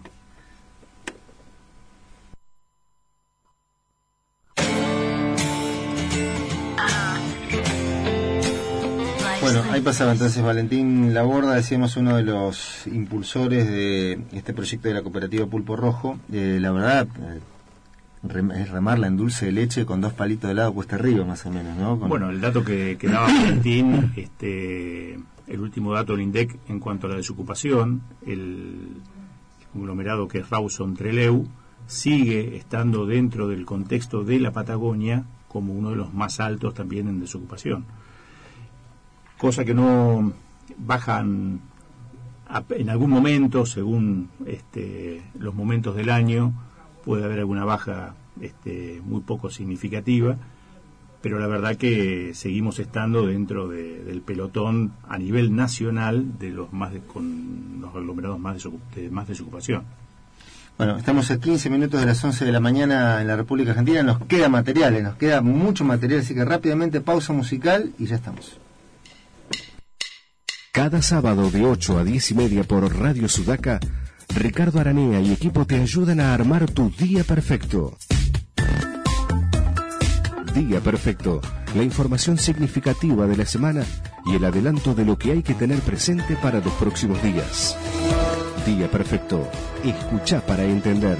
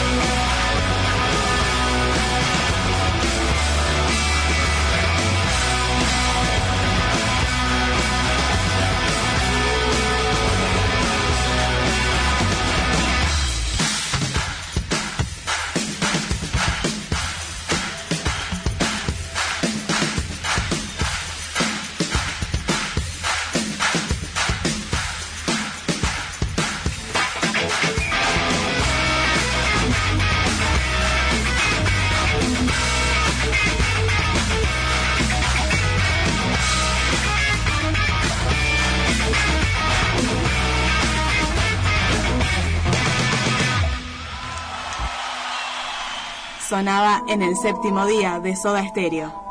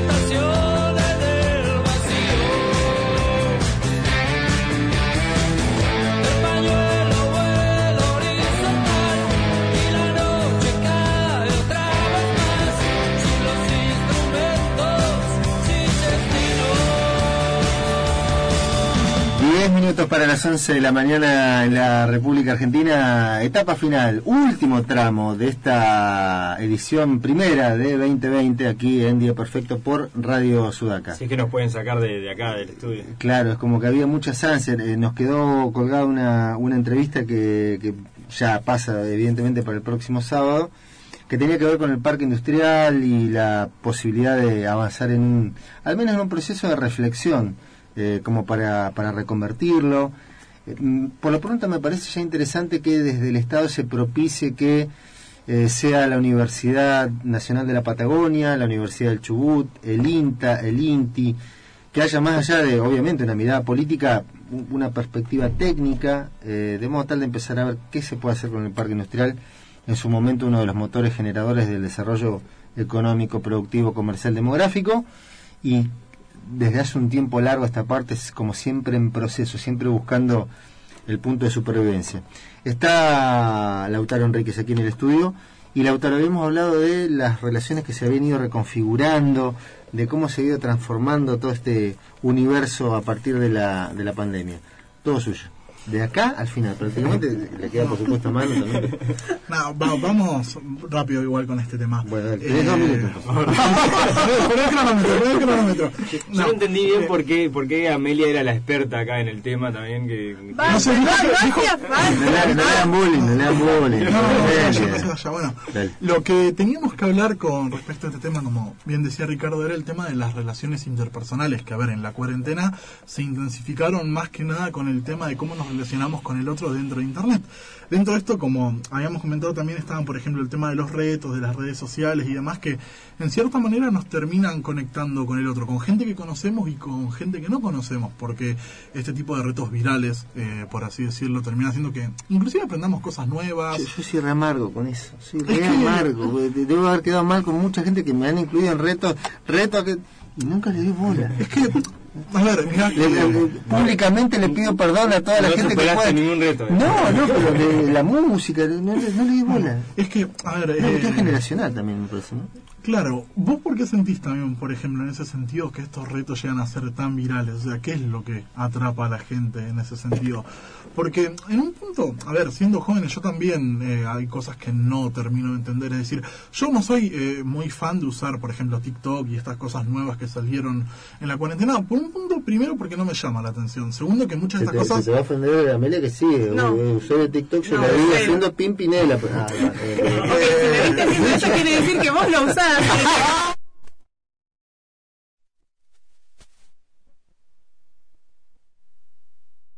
En cierto punto me parece ridículo porque yo no... no sé-. No, bueno, sí, a ver. Eh, me parece ridículo en un mundo porque yo no lo entiendo. en un mundo. O sea, yo entiendo que me parece divertido como taguear a una persona, ¿viste? etiquetar para que lo hagan y demás. Y en un punto me terminan conectando porque yo tengo amigos que me dicen, no, ¿viste esto que pasó? Lo que sea. Y yo le digo, sí, y yo en un punto trato de entender eh, a dónde va eso. Y creo que es más que nada... Pasa el que la gente estaba como muy eh, agobiada por el peso de la, del encierro, el aislamiento. Claro, ahí ¿Qué sube podemos el- hacer? Bueno, el tema del, entretenimiento, es decir, Claro. es que inclusive terminé conociendo gente por esto. A ver, eh, es Y un siempre mundo... terminamos en lo mismo. Le arrancamos la, terminamos la tarea. Bueno, es, eh, como decía, yo no soy muy partidario ¿no? de usar las redes sociales como para comunicarme con alguien, pero estamos en una situación en la que te obliga. O sea, si vos no hablas con alguien, yo- mi mejor amigo vive una cuadra, en ese sentido, y no nos juntamos por el hecho de que sabemos lo que puede llegar a pasar si te juntas y demás, aunque puede que esto mucho no se cumpla, porque independientemente de que las reuniones familiares estén prohibidas, nosotros sabemos que hay gente que se junta. Y mm, nada, yo creo que esto es una manera de conectarte que en un punto eh, es un beneficio porque vos te seguís manteniendo conectado con esa persona, pero que llega un punto también de qué pasa cuando te acostumbras. Esto es algo que yo vi mucho que se comenta. ¿Qué pasa cuando te acostumbras tanto eh, hablar por internet que terminas teniendo ese, perdiendo ese contacto humano, ¿no? Que era algo que comentábamos. Es decir, si una persona que está todo el tiempo usando las redes sociales, habla con sus amigos y demás, cuando llega un mundo que vos te tenés que juntar en persona, lo que sea, que no hay nada para hablar, termina siendo eh, algo incómodo. Es decir, a nosotros, a mí me ha pasado antes, hace unos años, juntarse con amigos y decir, eh, uy, de acá hablamos, lo que sea, agarran todos el teléfono, están así. No sé, y termina siendo algo negativo. Ahora, Incluso también el hecho de acostumbrarse a esta comunicación todo el tiempo textual y con- que a su vez maneja otro tipo de código, ya sea mediante Twitter, mediante WhatsApp, Mm. y, y llevando a disminuir la comunicación verbal, no solo personal, sino también por estos mismos celulares y todo eso. Hoy por hoy, ¿quién, ¿a quién le gusta una llamada telefónica? Es que, a ver, no lo uso. O sea, es que, o sea, se usa para cosas específicas. A ver, dependiendo también de la franja de edad, ¿no? Es decir, a ver, vamos de vuelta con lo que pasó el jueves. No lo, no lo decimos tirando un palo, sino que eh, uno está acostumbrado a una cosa, entonces muchas veces cuando llega algo nuevo, cuesta acostumbrarse. Por ejemplo, ¿qué pasa si yo te digo que WhatsApp, Instagram y Facebook se van a combinar y va a haber solamente una manera de enviar mensajes? O sea que vos, por ejemplo, eh, a ver, termina siendo algo malo. ¿Qué pasa si vos, por ejemplo, a mí me tenés agregado en Mm. WhatsApp, pero no en Facebook y en Instagram? Porque no me querés ahí o porque no tenemos mucho contacto, lo que sea. Y te obligan a comunicarte de esa manera. Es decir, hay un solo tipo de mensajería, porque sabemos que estas empresas les gusta comprar para tener más plata. Y en un punto lo que buscan es unificar. Es decir, ¿para qué querés tres chats diferentes si vas a hablar con la misma gente? Ahora, no es eh, básicamente a lo que apunta, porque a lo que voy, el tema de conectarse en las redes sociales es muy diferente, no es lo mismo conectarte en alguien por Instagram que por WhatsApp o por Facebook, porque son eh, distintos objetivos. A ver, por ejemplo, supongo que vos también vas a entender más de ese tema que... Sí, es como cuando vas a un lugar diferente, o sea, no está, por más que vaya con la misma gente, no, no querés No, no, hacer no, la misma actividad. A ver, por ejemplo, el tipo que está o, o la persona que está en Instagram, ¿qué busca en Instagram? Es que Primero que eh, se- con la comunicación es parte de la imagen. Ajá. parte de la imagen. Se busca eh, comunicar algo o mostrar algo que a vos te resulta agradable a la vista, agradable de mostrar. Pasa eh, a un plano secundario lo que es el mensaje. Y dependiendo también de la red social, no es lo mismo, por ejemplo, por, por hablar por WhatsApp que por Instagram. ¿Por qué? Porque capaz que Instagram es algo mucho más corto, más eh, conciso, más concreto. Vos respondés, por ejemplo, una historia de algo que te pareció gracioso, que te interesa saber más o lo que sea, mientras que, no sé, en redes sociales como Facebook o WhatsApp, las relaciones interpersonales son un poco más profundas, aunque no me gusta decirlo de esa manera, porque vos vas eh, con otro sentido, vos vas a hablar con esa persona por algo específico, por algo que te pasó y demás, y es más común utilizar esas redes sociales Un- que... Una, una persona que anda a la casa así furtiva de, de alguien para tener una historia, ¿sí? Eh, ¿qué, ¿Qué usa? Es que, en ese sentido, no, no, no, no. no. Eso es, oh, y eso es caer muy bajo. ¿eh? No, no, a ver, no sé. El año, que- el año pasado dio cátedra acá la señorita. No, es que... El público se renueva, ¿no? Por ejemplo, si vos- hace falta. vos buscas un contacto un poco más... A ver, todo empieza, por ejemplo, con responder una historia o lo que sea, pero por eso de la casa más furtiva, de que capaz conociste algo o lo que sea, se da mucho más por Instagram. Por Instagram, Porque vos en. Instagram ves fotos, ves videos, eh, ves un contenido que te termina llamando la atención en Ah, ese sentido. O sea, ahí bien. es donde ves fotos, donde ves videos, donde vos compartís cosas que te gusta hacer y demás. Entonces vos decís, "Eh, mirá, compartí esta canción, me gusta esta banda, Instagram. o mirá dónde va. Y en fin, eh, Depende del objetivo, objetivo igual también. es que, claro, no es lo mismo. O sea, depende muchísimo de la variedad de lo que busques. WhatsApp es básicamente, o Facebook Messenger, que ya no se usa tanto, pero Los, los ámbitos institucionales, digo, lo- que es una empresa, por ejemplo, este, ¿qué, qué, qué red usa más? Es que, claro, ahí, por ejemplo, vos, si vos tenés, sos una empresa o tenés una página web con un chat y un soporte que lo que busca es eh, solucionar tus problemas, o bien son empresas más cancheras que usan redes sociales como Twitter, Facebook y demás, que buscan conectar con el usuario de otra manera. Porque, a ver, esto investigando un poco por internet y, a ver, con un poco de sentido común, vos te das cuenta que siempre la empresa va a tratar de buscarte eh, va una relación un poco más interna, es decir, como amigarse con vos, no como esa relación tan seria, sino que buscan solucionar tus problemas, pero respondiéndote de una manera más canchera, como es el caso, por ejemplo, de Twenty. Esto, a ver, mirando estadísticas, muchísimas de estas empresas lo que realizan son encuestas en Internet sobre qué redes socia- sociales utilizan los usuarios. Entonces, en base a eso es como se comunican, o sea, buscan dar una imagen como más amigable. Aunque en un punto no sé si termina siendo tan así. Sí, pero un porque- poco lo que decías vos también, el, el grupo etario al que apunta, también ahí define mm, a qué red social van a, a ponerle un poco Claro, más de es que las redes sociales por lo general lo que tienen es un target, es decir, un objetivo. Una red social, por ejemplo, como Instagram, intenta más apuntar a un grupo a lo que son más adolescentes o gente eh, adulto joven que saben que se mueven con eso, que publican, que están activos en las redes sociales. Entonces en ese punto vos terminas haciendo contacto.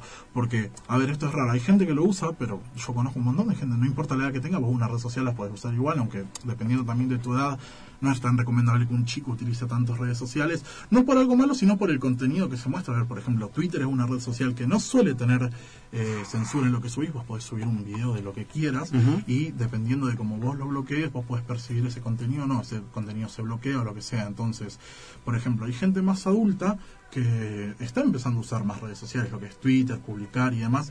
Y eso en las relaciones creo que en un punto te termina manteniendo conectado porque Twitter es una red social que por lo general carga mucha información, es decir, no solamente vos tuiteás lo que estás haciendo cada cinco minutos, sino que eh, vos podés seguir un montón de portales de información que suelen subir las noticias antes ahí. Tiene Eh, una limitación, ¿no? De, de- de 141 cantidad. caracteres. Eh, no sé si se amplió eso Se ahora. amplió, eh, Twitter se amplió a 280. Bueno, Aparte ahora doble. tiene la, la opción también de, de hacer un hilo. Entonces vos, por ejemplo, a la opción de hacer un hilo, vos ponele que querés contar una historia para tus seguidores, para la gente que te ve y demás. Vos, yo puedo crear un hilo, por ejemplo, de un programa de radio, lo que estamos haciendo ahora, y si ponen en el programa de radio, qué sé yo. Y yo no quiero volver a crear otro hilo. Entonces creo un hilo y puedo mañana, pasado, el año que viene, a actualizar ese hilo, entonces podés ir agregando información. Eso te permite organizarlo también. pó- pónganse los dos a, a coser el hilo, entonces, o, o a tejer, lo que sea. Ya, estaría bueno que al- somos un montón, que alguien más agarre ese hilo. Bueno, ¿no? ahora, ahora tenés, ahora tenés un especialista. Nos trató de viejos a nosotros que no usábamos las redes sociales. No, no, a, a eso iba, por ejemplo. Eh, ¿Qué tan común es ver, por ejemplo, una persona de 50, 60 años usando Instagram, por ejemplo? No. O sea, suele, hay gente que lo usa, pero no suele ser lo usual. Viste que vos tenés, eh, no sé, a tu papá, a tu mamá que sigue usando Facebook porque se acostumbró, sube cosas ahí, que el cumpleañito, que la foto y demás.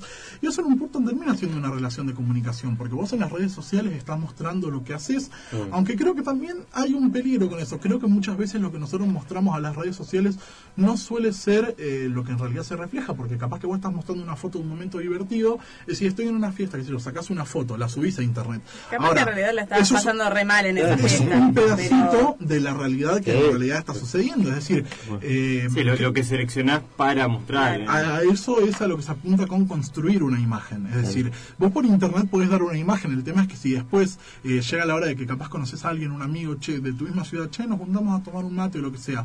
Si vos construís una imagen, después la tenés que mantener, porque si no termina siendo como algo falso. O sea, de última estás mostrando algo que en realidad no sos. Por eso mucha gente, a ver, eh, suele tener sus redes sociales en privado, que lo comparte con un pequeño grupo de personas que no decide mostrarlo a todo el mundo porque no quiere, porque quiere preservar su información, aunque ya estando en internet y teniendo perfiles, tu información muy segura no es. Pero, no, pero no sería comparable con, no sé, cuando vos salís al fin de semana, te producís eh, para eso, o no, pero pero estás mostrando una imagen que no es la que después tenés en tu casa el resto de... Te- te- te has metido en un tema cuasi cuasi filosófico, te digo, porque Claro. en realidad, ¿cuándo, cuándo uno es, A- a ese punto. El Claro. tema es que yo creo que no es solamente dar una imagen falsa, sino que uno se adapta a las situaciones. No es lo mismo cuando vos estás en tu casa con tu familia que cuando tu grupo de amigos. Eso no quiere decir que vos seas otro, sino que dependiendo del grupo de personas que estás, actúas de una manera u otra, porque primero creo que entra el tema de la confianza en las relaciones interpersonales. Uno no tiene la misma confianza capaz con alguien que está empezando a conocer o con un grupo de personas con las que se junta de vez en cuando, pero que capaz todavía no tiene mucha confianza, a capaz que cuando estás con tu familia, además uno sabe que, por ejemplo, eh, independientemente del grupo de personas que estés, capaz que hay una persona de ese grupo que no le gusta hablar de un tema o que se siente mal con cierto tema. Entonces vos capaz que vas a tratar de evitarlo, no vas a hacer que una persona se siente incómoda. Pero, pero entonces no sería, o sea, no sería falso lo que se publica en, en alguna red social, es lo No, es, es que, claro, claro. segmento que vos querés mostrar Eh, y básicamente, o sea, es, creo que... un recorte. Es básicamente como cuando hablamos, por ejemplo, de la realidad, que nosotros decimos que lo que vemos no es lo real, sino que es un recorte de ese momento específico. Creo que las redes sociales y las relaciones interpersonales, eh, comunicándonos por internet, apunta de esa manera.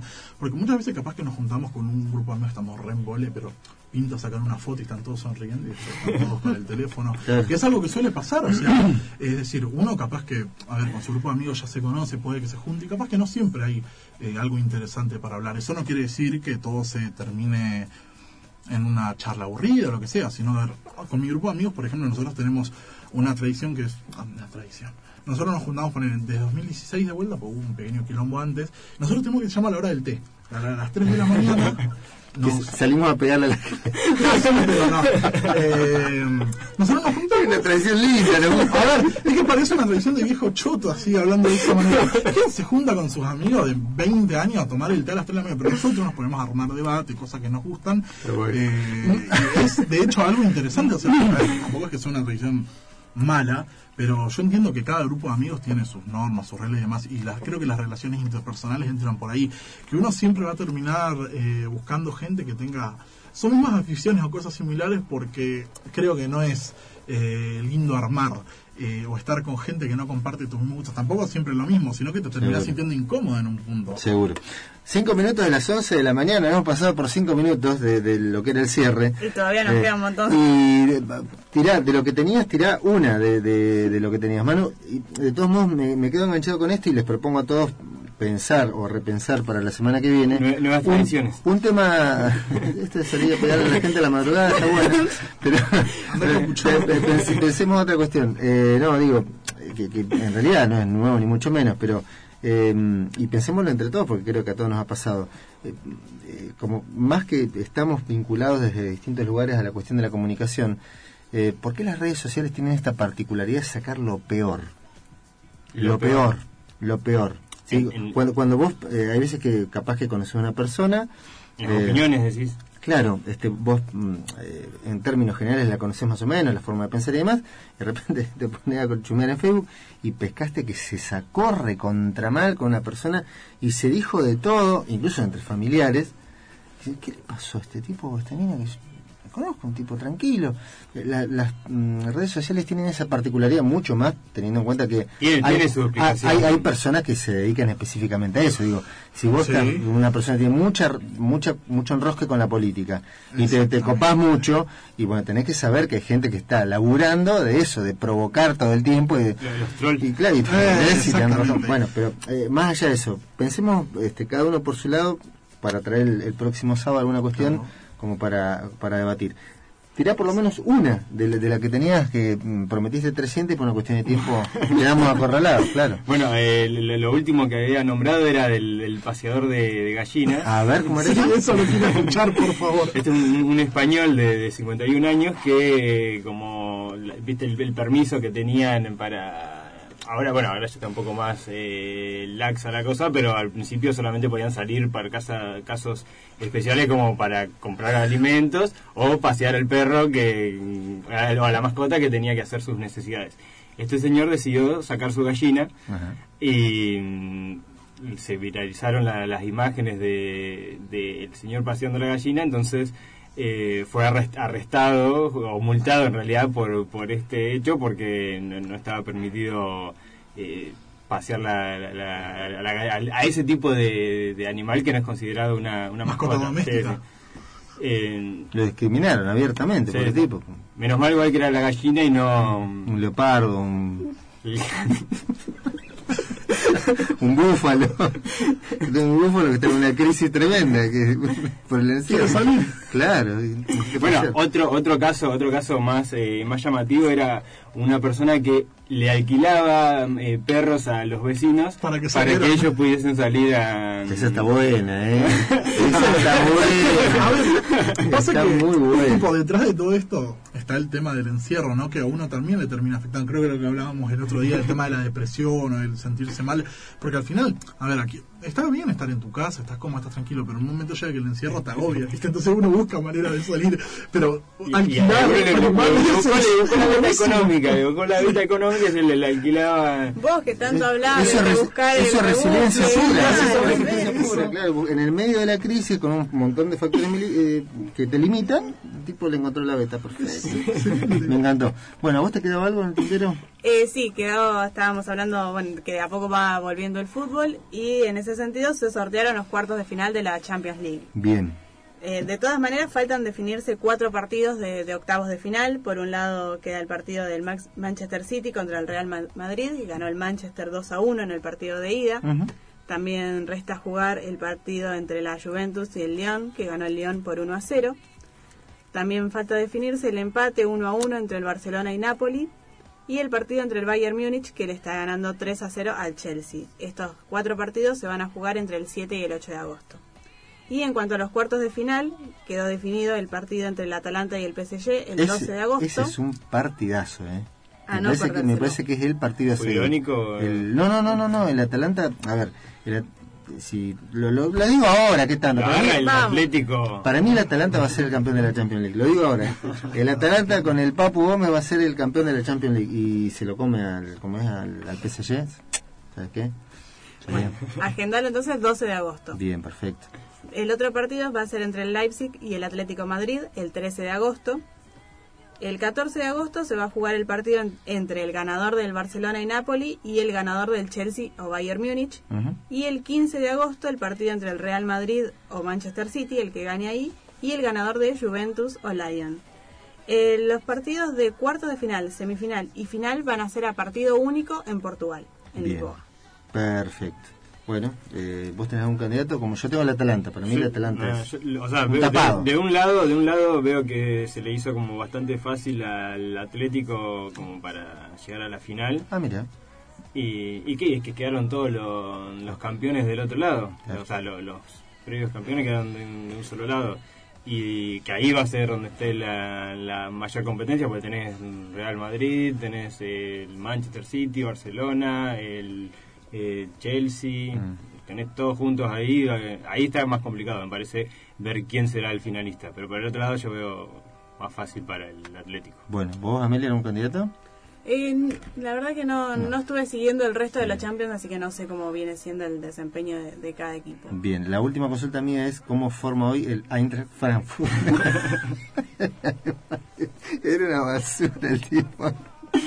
Bueno, Hay cosas que no cambian. el Unión Berlín, ¿cómo sale de la cancha? Bueno, eh, datos del tiempo y nos despedimos, ya no da para más, 15 minutos, pero no aparece nadie, estamos esperando a que aparezca No nos echaron, así que quiero decir que Yo te dije, acá no nos vamos hasta que no, no- nos golpeen la puerta. No, y- nos quedamos hasta la una que venga buenos precios. Un saludo cordial, la gente está Empezamos, no nos vamos nada, que nos saquen Sí, las sí, sí, patatas. sí. Bueno, saludo cordial, vos te formás parte del staff. Claro. No, no, yo vine una, me invitaron una vez el año pasado, pero los conozco nomás. Ah. yo estaba en otro programa a la tarde, el tema es que estábamos esperando. El tipo de a poco había copando, estaban todos vamos. En algún momento abrí la puerta y sé que va a estar en Lautaro. fue gracias a Marcelo porque el año pasado, viste, me había dicho que eh, un grupo de, eh, acá que estaba Juan Pablo Simonetti, que, que está en Buenos Presagios, Sí. como nosotros más o menos hablábamos de lo mismo algunas veces con Yael, porque él- yo empecé un programa con Yael el año pasado, Sí. eh, nos dijeron que hablamos lo mismo que ellos nos invitaron en las vacaciones de invierno. Bueno, Yael se quedó dormido, como siempre, porque Yael de siete Uh, programas. Yael- Yael- pero es verdad, por él mismo lo admite, me pide perdón y todo después. Yael eh, se queda dormido, eh, Mm. de siete programas viene tres, cuatro. y, y vos imagínate que el primer, eh, arrancamos el primer programa, el segundo ya me dejó solo. Eh, Porque vos te quejabas de mí que llegaba cinco minutos tarde, mirá vos. y, mirá. nada, y nos invitaron para hablar una vez, bueno, vine solo, pero ya él se había quedado dormido y, y nada, y estuvo ahí. Bien. y- Y ahí quedó. Datos del tiempo, niño. 5 grados 8 décimas en la ciudad de Trelew, la sensación térmica 8 décimas de grado. Para hoy se espera una máxima de 8 grados. Para mañana la mínima 1 grado, la máxima de 8 y para el lunes la mínima 1 grado bajo cero, la Mm. máxima de 6. Viene frío la cosa. En Comodoro Rivadavia 4 grados 3 décimas, la sensación térmica 9 décimas de grado. Para hoy se espera una máxima que va a llegar a los 7 grados. Y en Esquel la temperatura es de 1 grado 3 décimas bajo cero, la sensación térmica 3 grados 3 décimas bajo cero y para hoy esperan una máxima de 3 grados. Como. Acá seguimos bancando la banda del invierno. Sí, sí, sí, tranquilamente, sí. No, no, yo sostengo ¿Vos la... también? Bien. Sostengo la bandera. Tenemos O sea, otro. la hipocresía hecha persona. No, ¿no? qué? Bancando la, la, la, la banda del invierno y diciendo se viene duro, que, que está Es que Sí. O sea, todos Una adjetivos, cosa no quita la otra. todos adjetivos negativos hacia el frío y después arrancamos el frío. Es que, a ver, es lo mismo con la lluvia, por ejemplo. Hay gente que le gusta la lluvia. Y vos sí, te gusta la lluvia, pero vos no salís corriendo abajo de la lluvia y disfrutarla. Si te gusta la lluvia, andá y chapotea, mojate en los charcos. No, pero vos podés disfrutar el clima que se forma. O sea, vos ves Se picó. Las temperaturas tienen colores. Est- estos días, Uh, bueno. estos, Bueno, estos días me estuve acordando ustedes. La computadora nos acaba de avisar que tenemos que despedirnos. En, en la Sí, chacra estoy todo el día con el mameluco térmico puesto. Y ahí te acordás de nosotros. Tengo- de hecho, tengo el, termómetro dentro de la casa que, que no, no, no pasa los 10 grados mm, hacia, hacia arriba y estoy ahí al, medio de las puteadas. Digo, la banda del invierno y la. Y- Odianos desde tu Bien. Te acordás con cariño. Bueno, señores, vamos cerrando. Marcelo González los controles, el responsable de la operación técnica, la musicalización y puesta en el aire de este programa. Ha estado Manuel Ortiz Berea. ¿Nos reencontramos? Supongo que sí, no sé. no- si, no, no- si no. No, no, No, no, todo bien.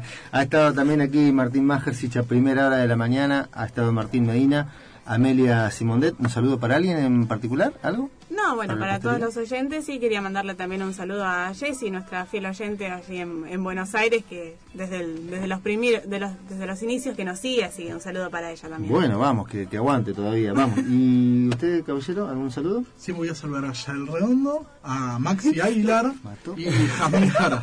Nos están escuchando. Perfecto, bueno, queda, queda entonces el saludo. Eh, ¿Seguís siendo amigo de Yael? ¿Después lo mandaste abajo del camión? Sí. No, si él me pide perdón después. Ah, bueno, perfecto. Él sabe lo que hace grande. Bien, perfecto, perfecto. Bueno, en las palabras que nos habla Ricardo Aranea, todos nosotros, ¿eh? les agradecemos por la atención y los esperamos como siempre el próximo sábado, minutito después de la hora 8, para compartir, para hacer juntos Día Perfecto por Radio Sudaca. Excelente fin de semana. Toda la información de la semana se concentra cada sábado de 8 a 10 y media en Día Perfecto por Radio Sudaca. Sumate a Ricardo Aranea y equipo para repasar juntos los temas relevantes de los últimos siete días y analizar lo que se viene. Día Perfecto. Escucha para entender.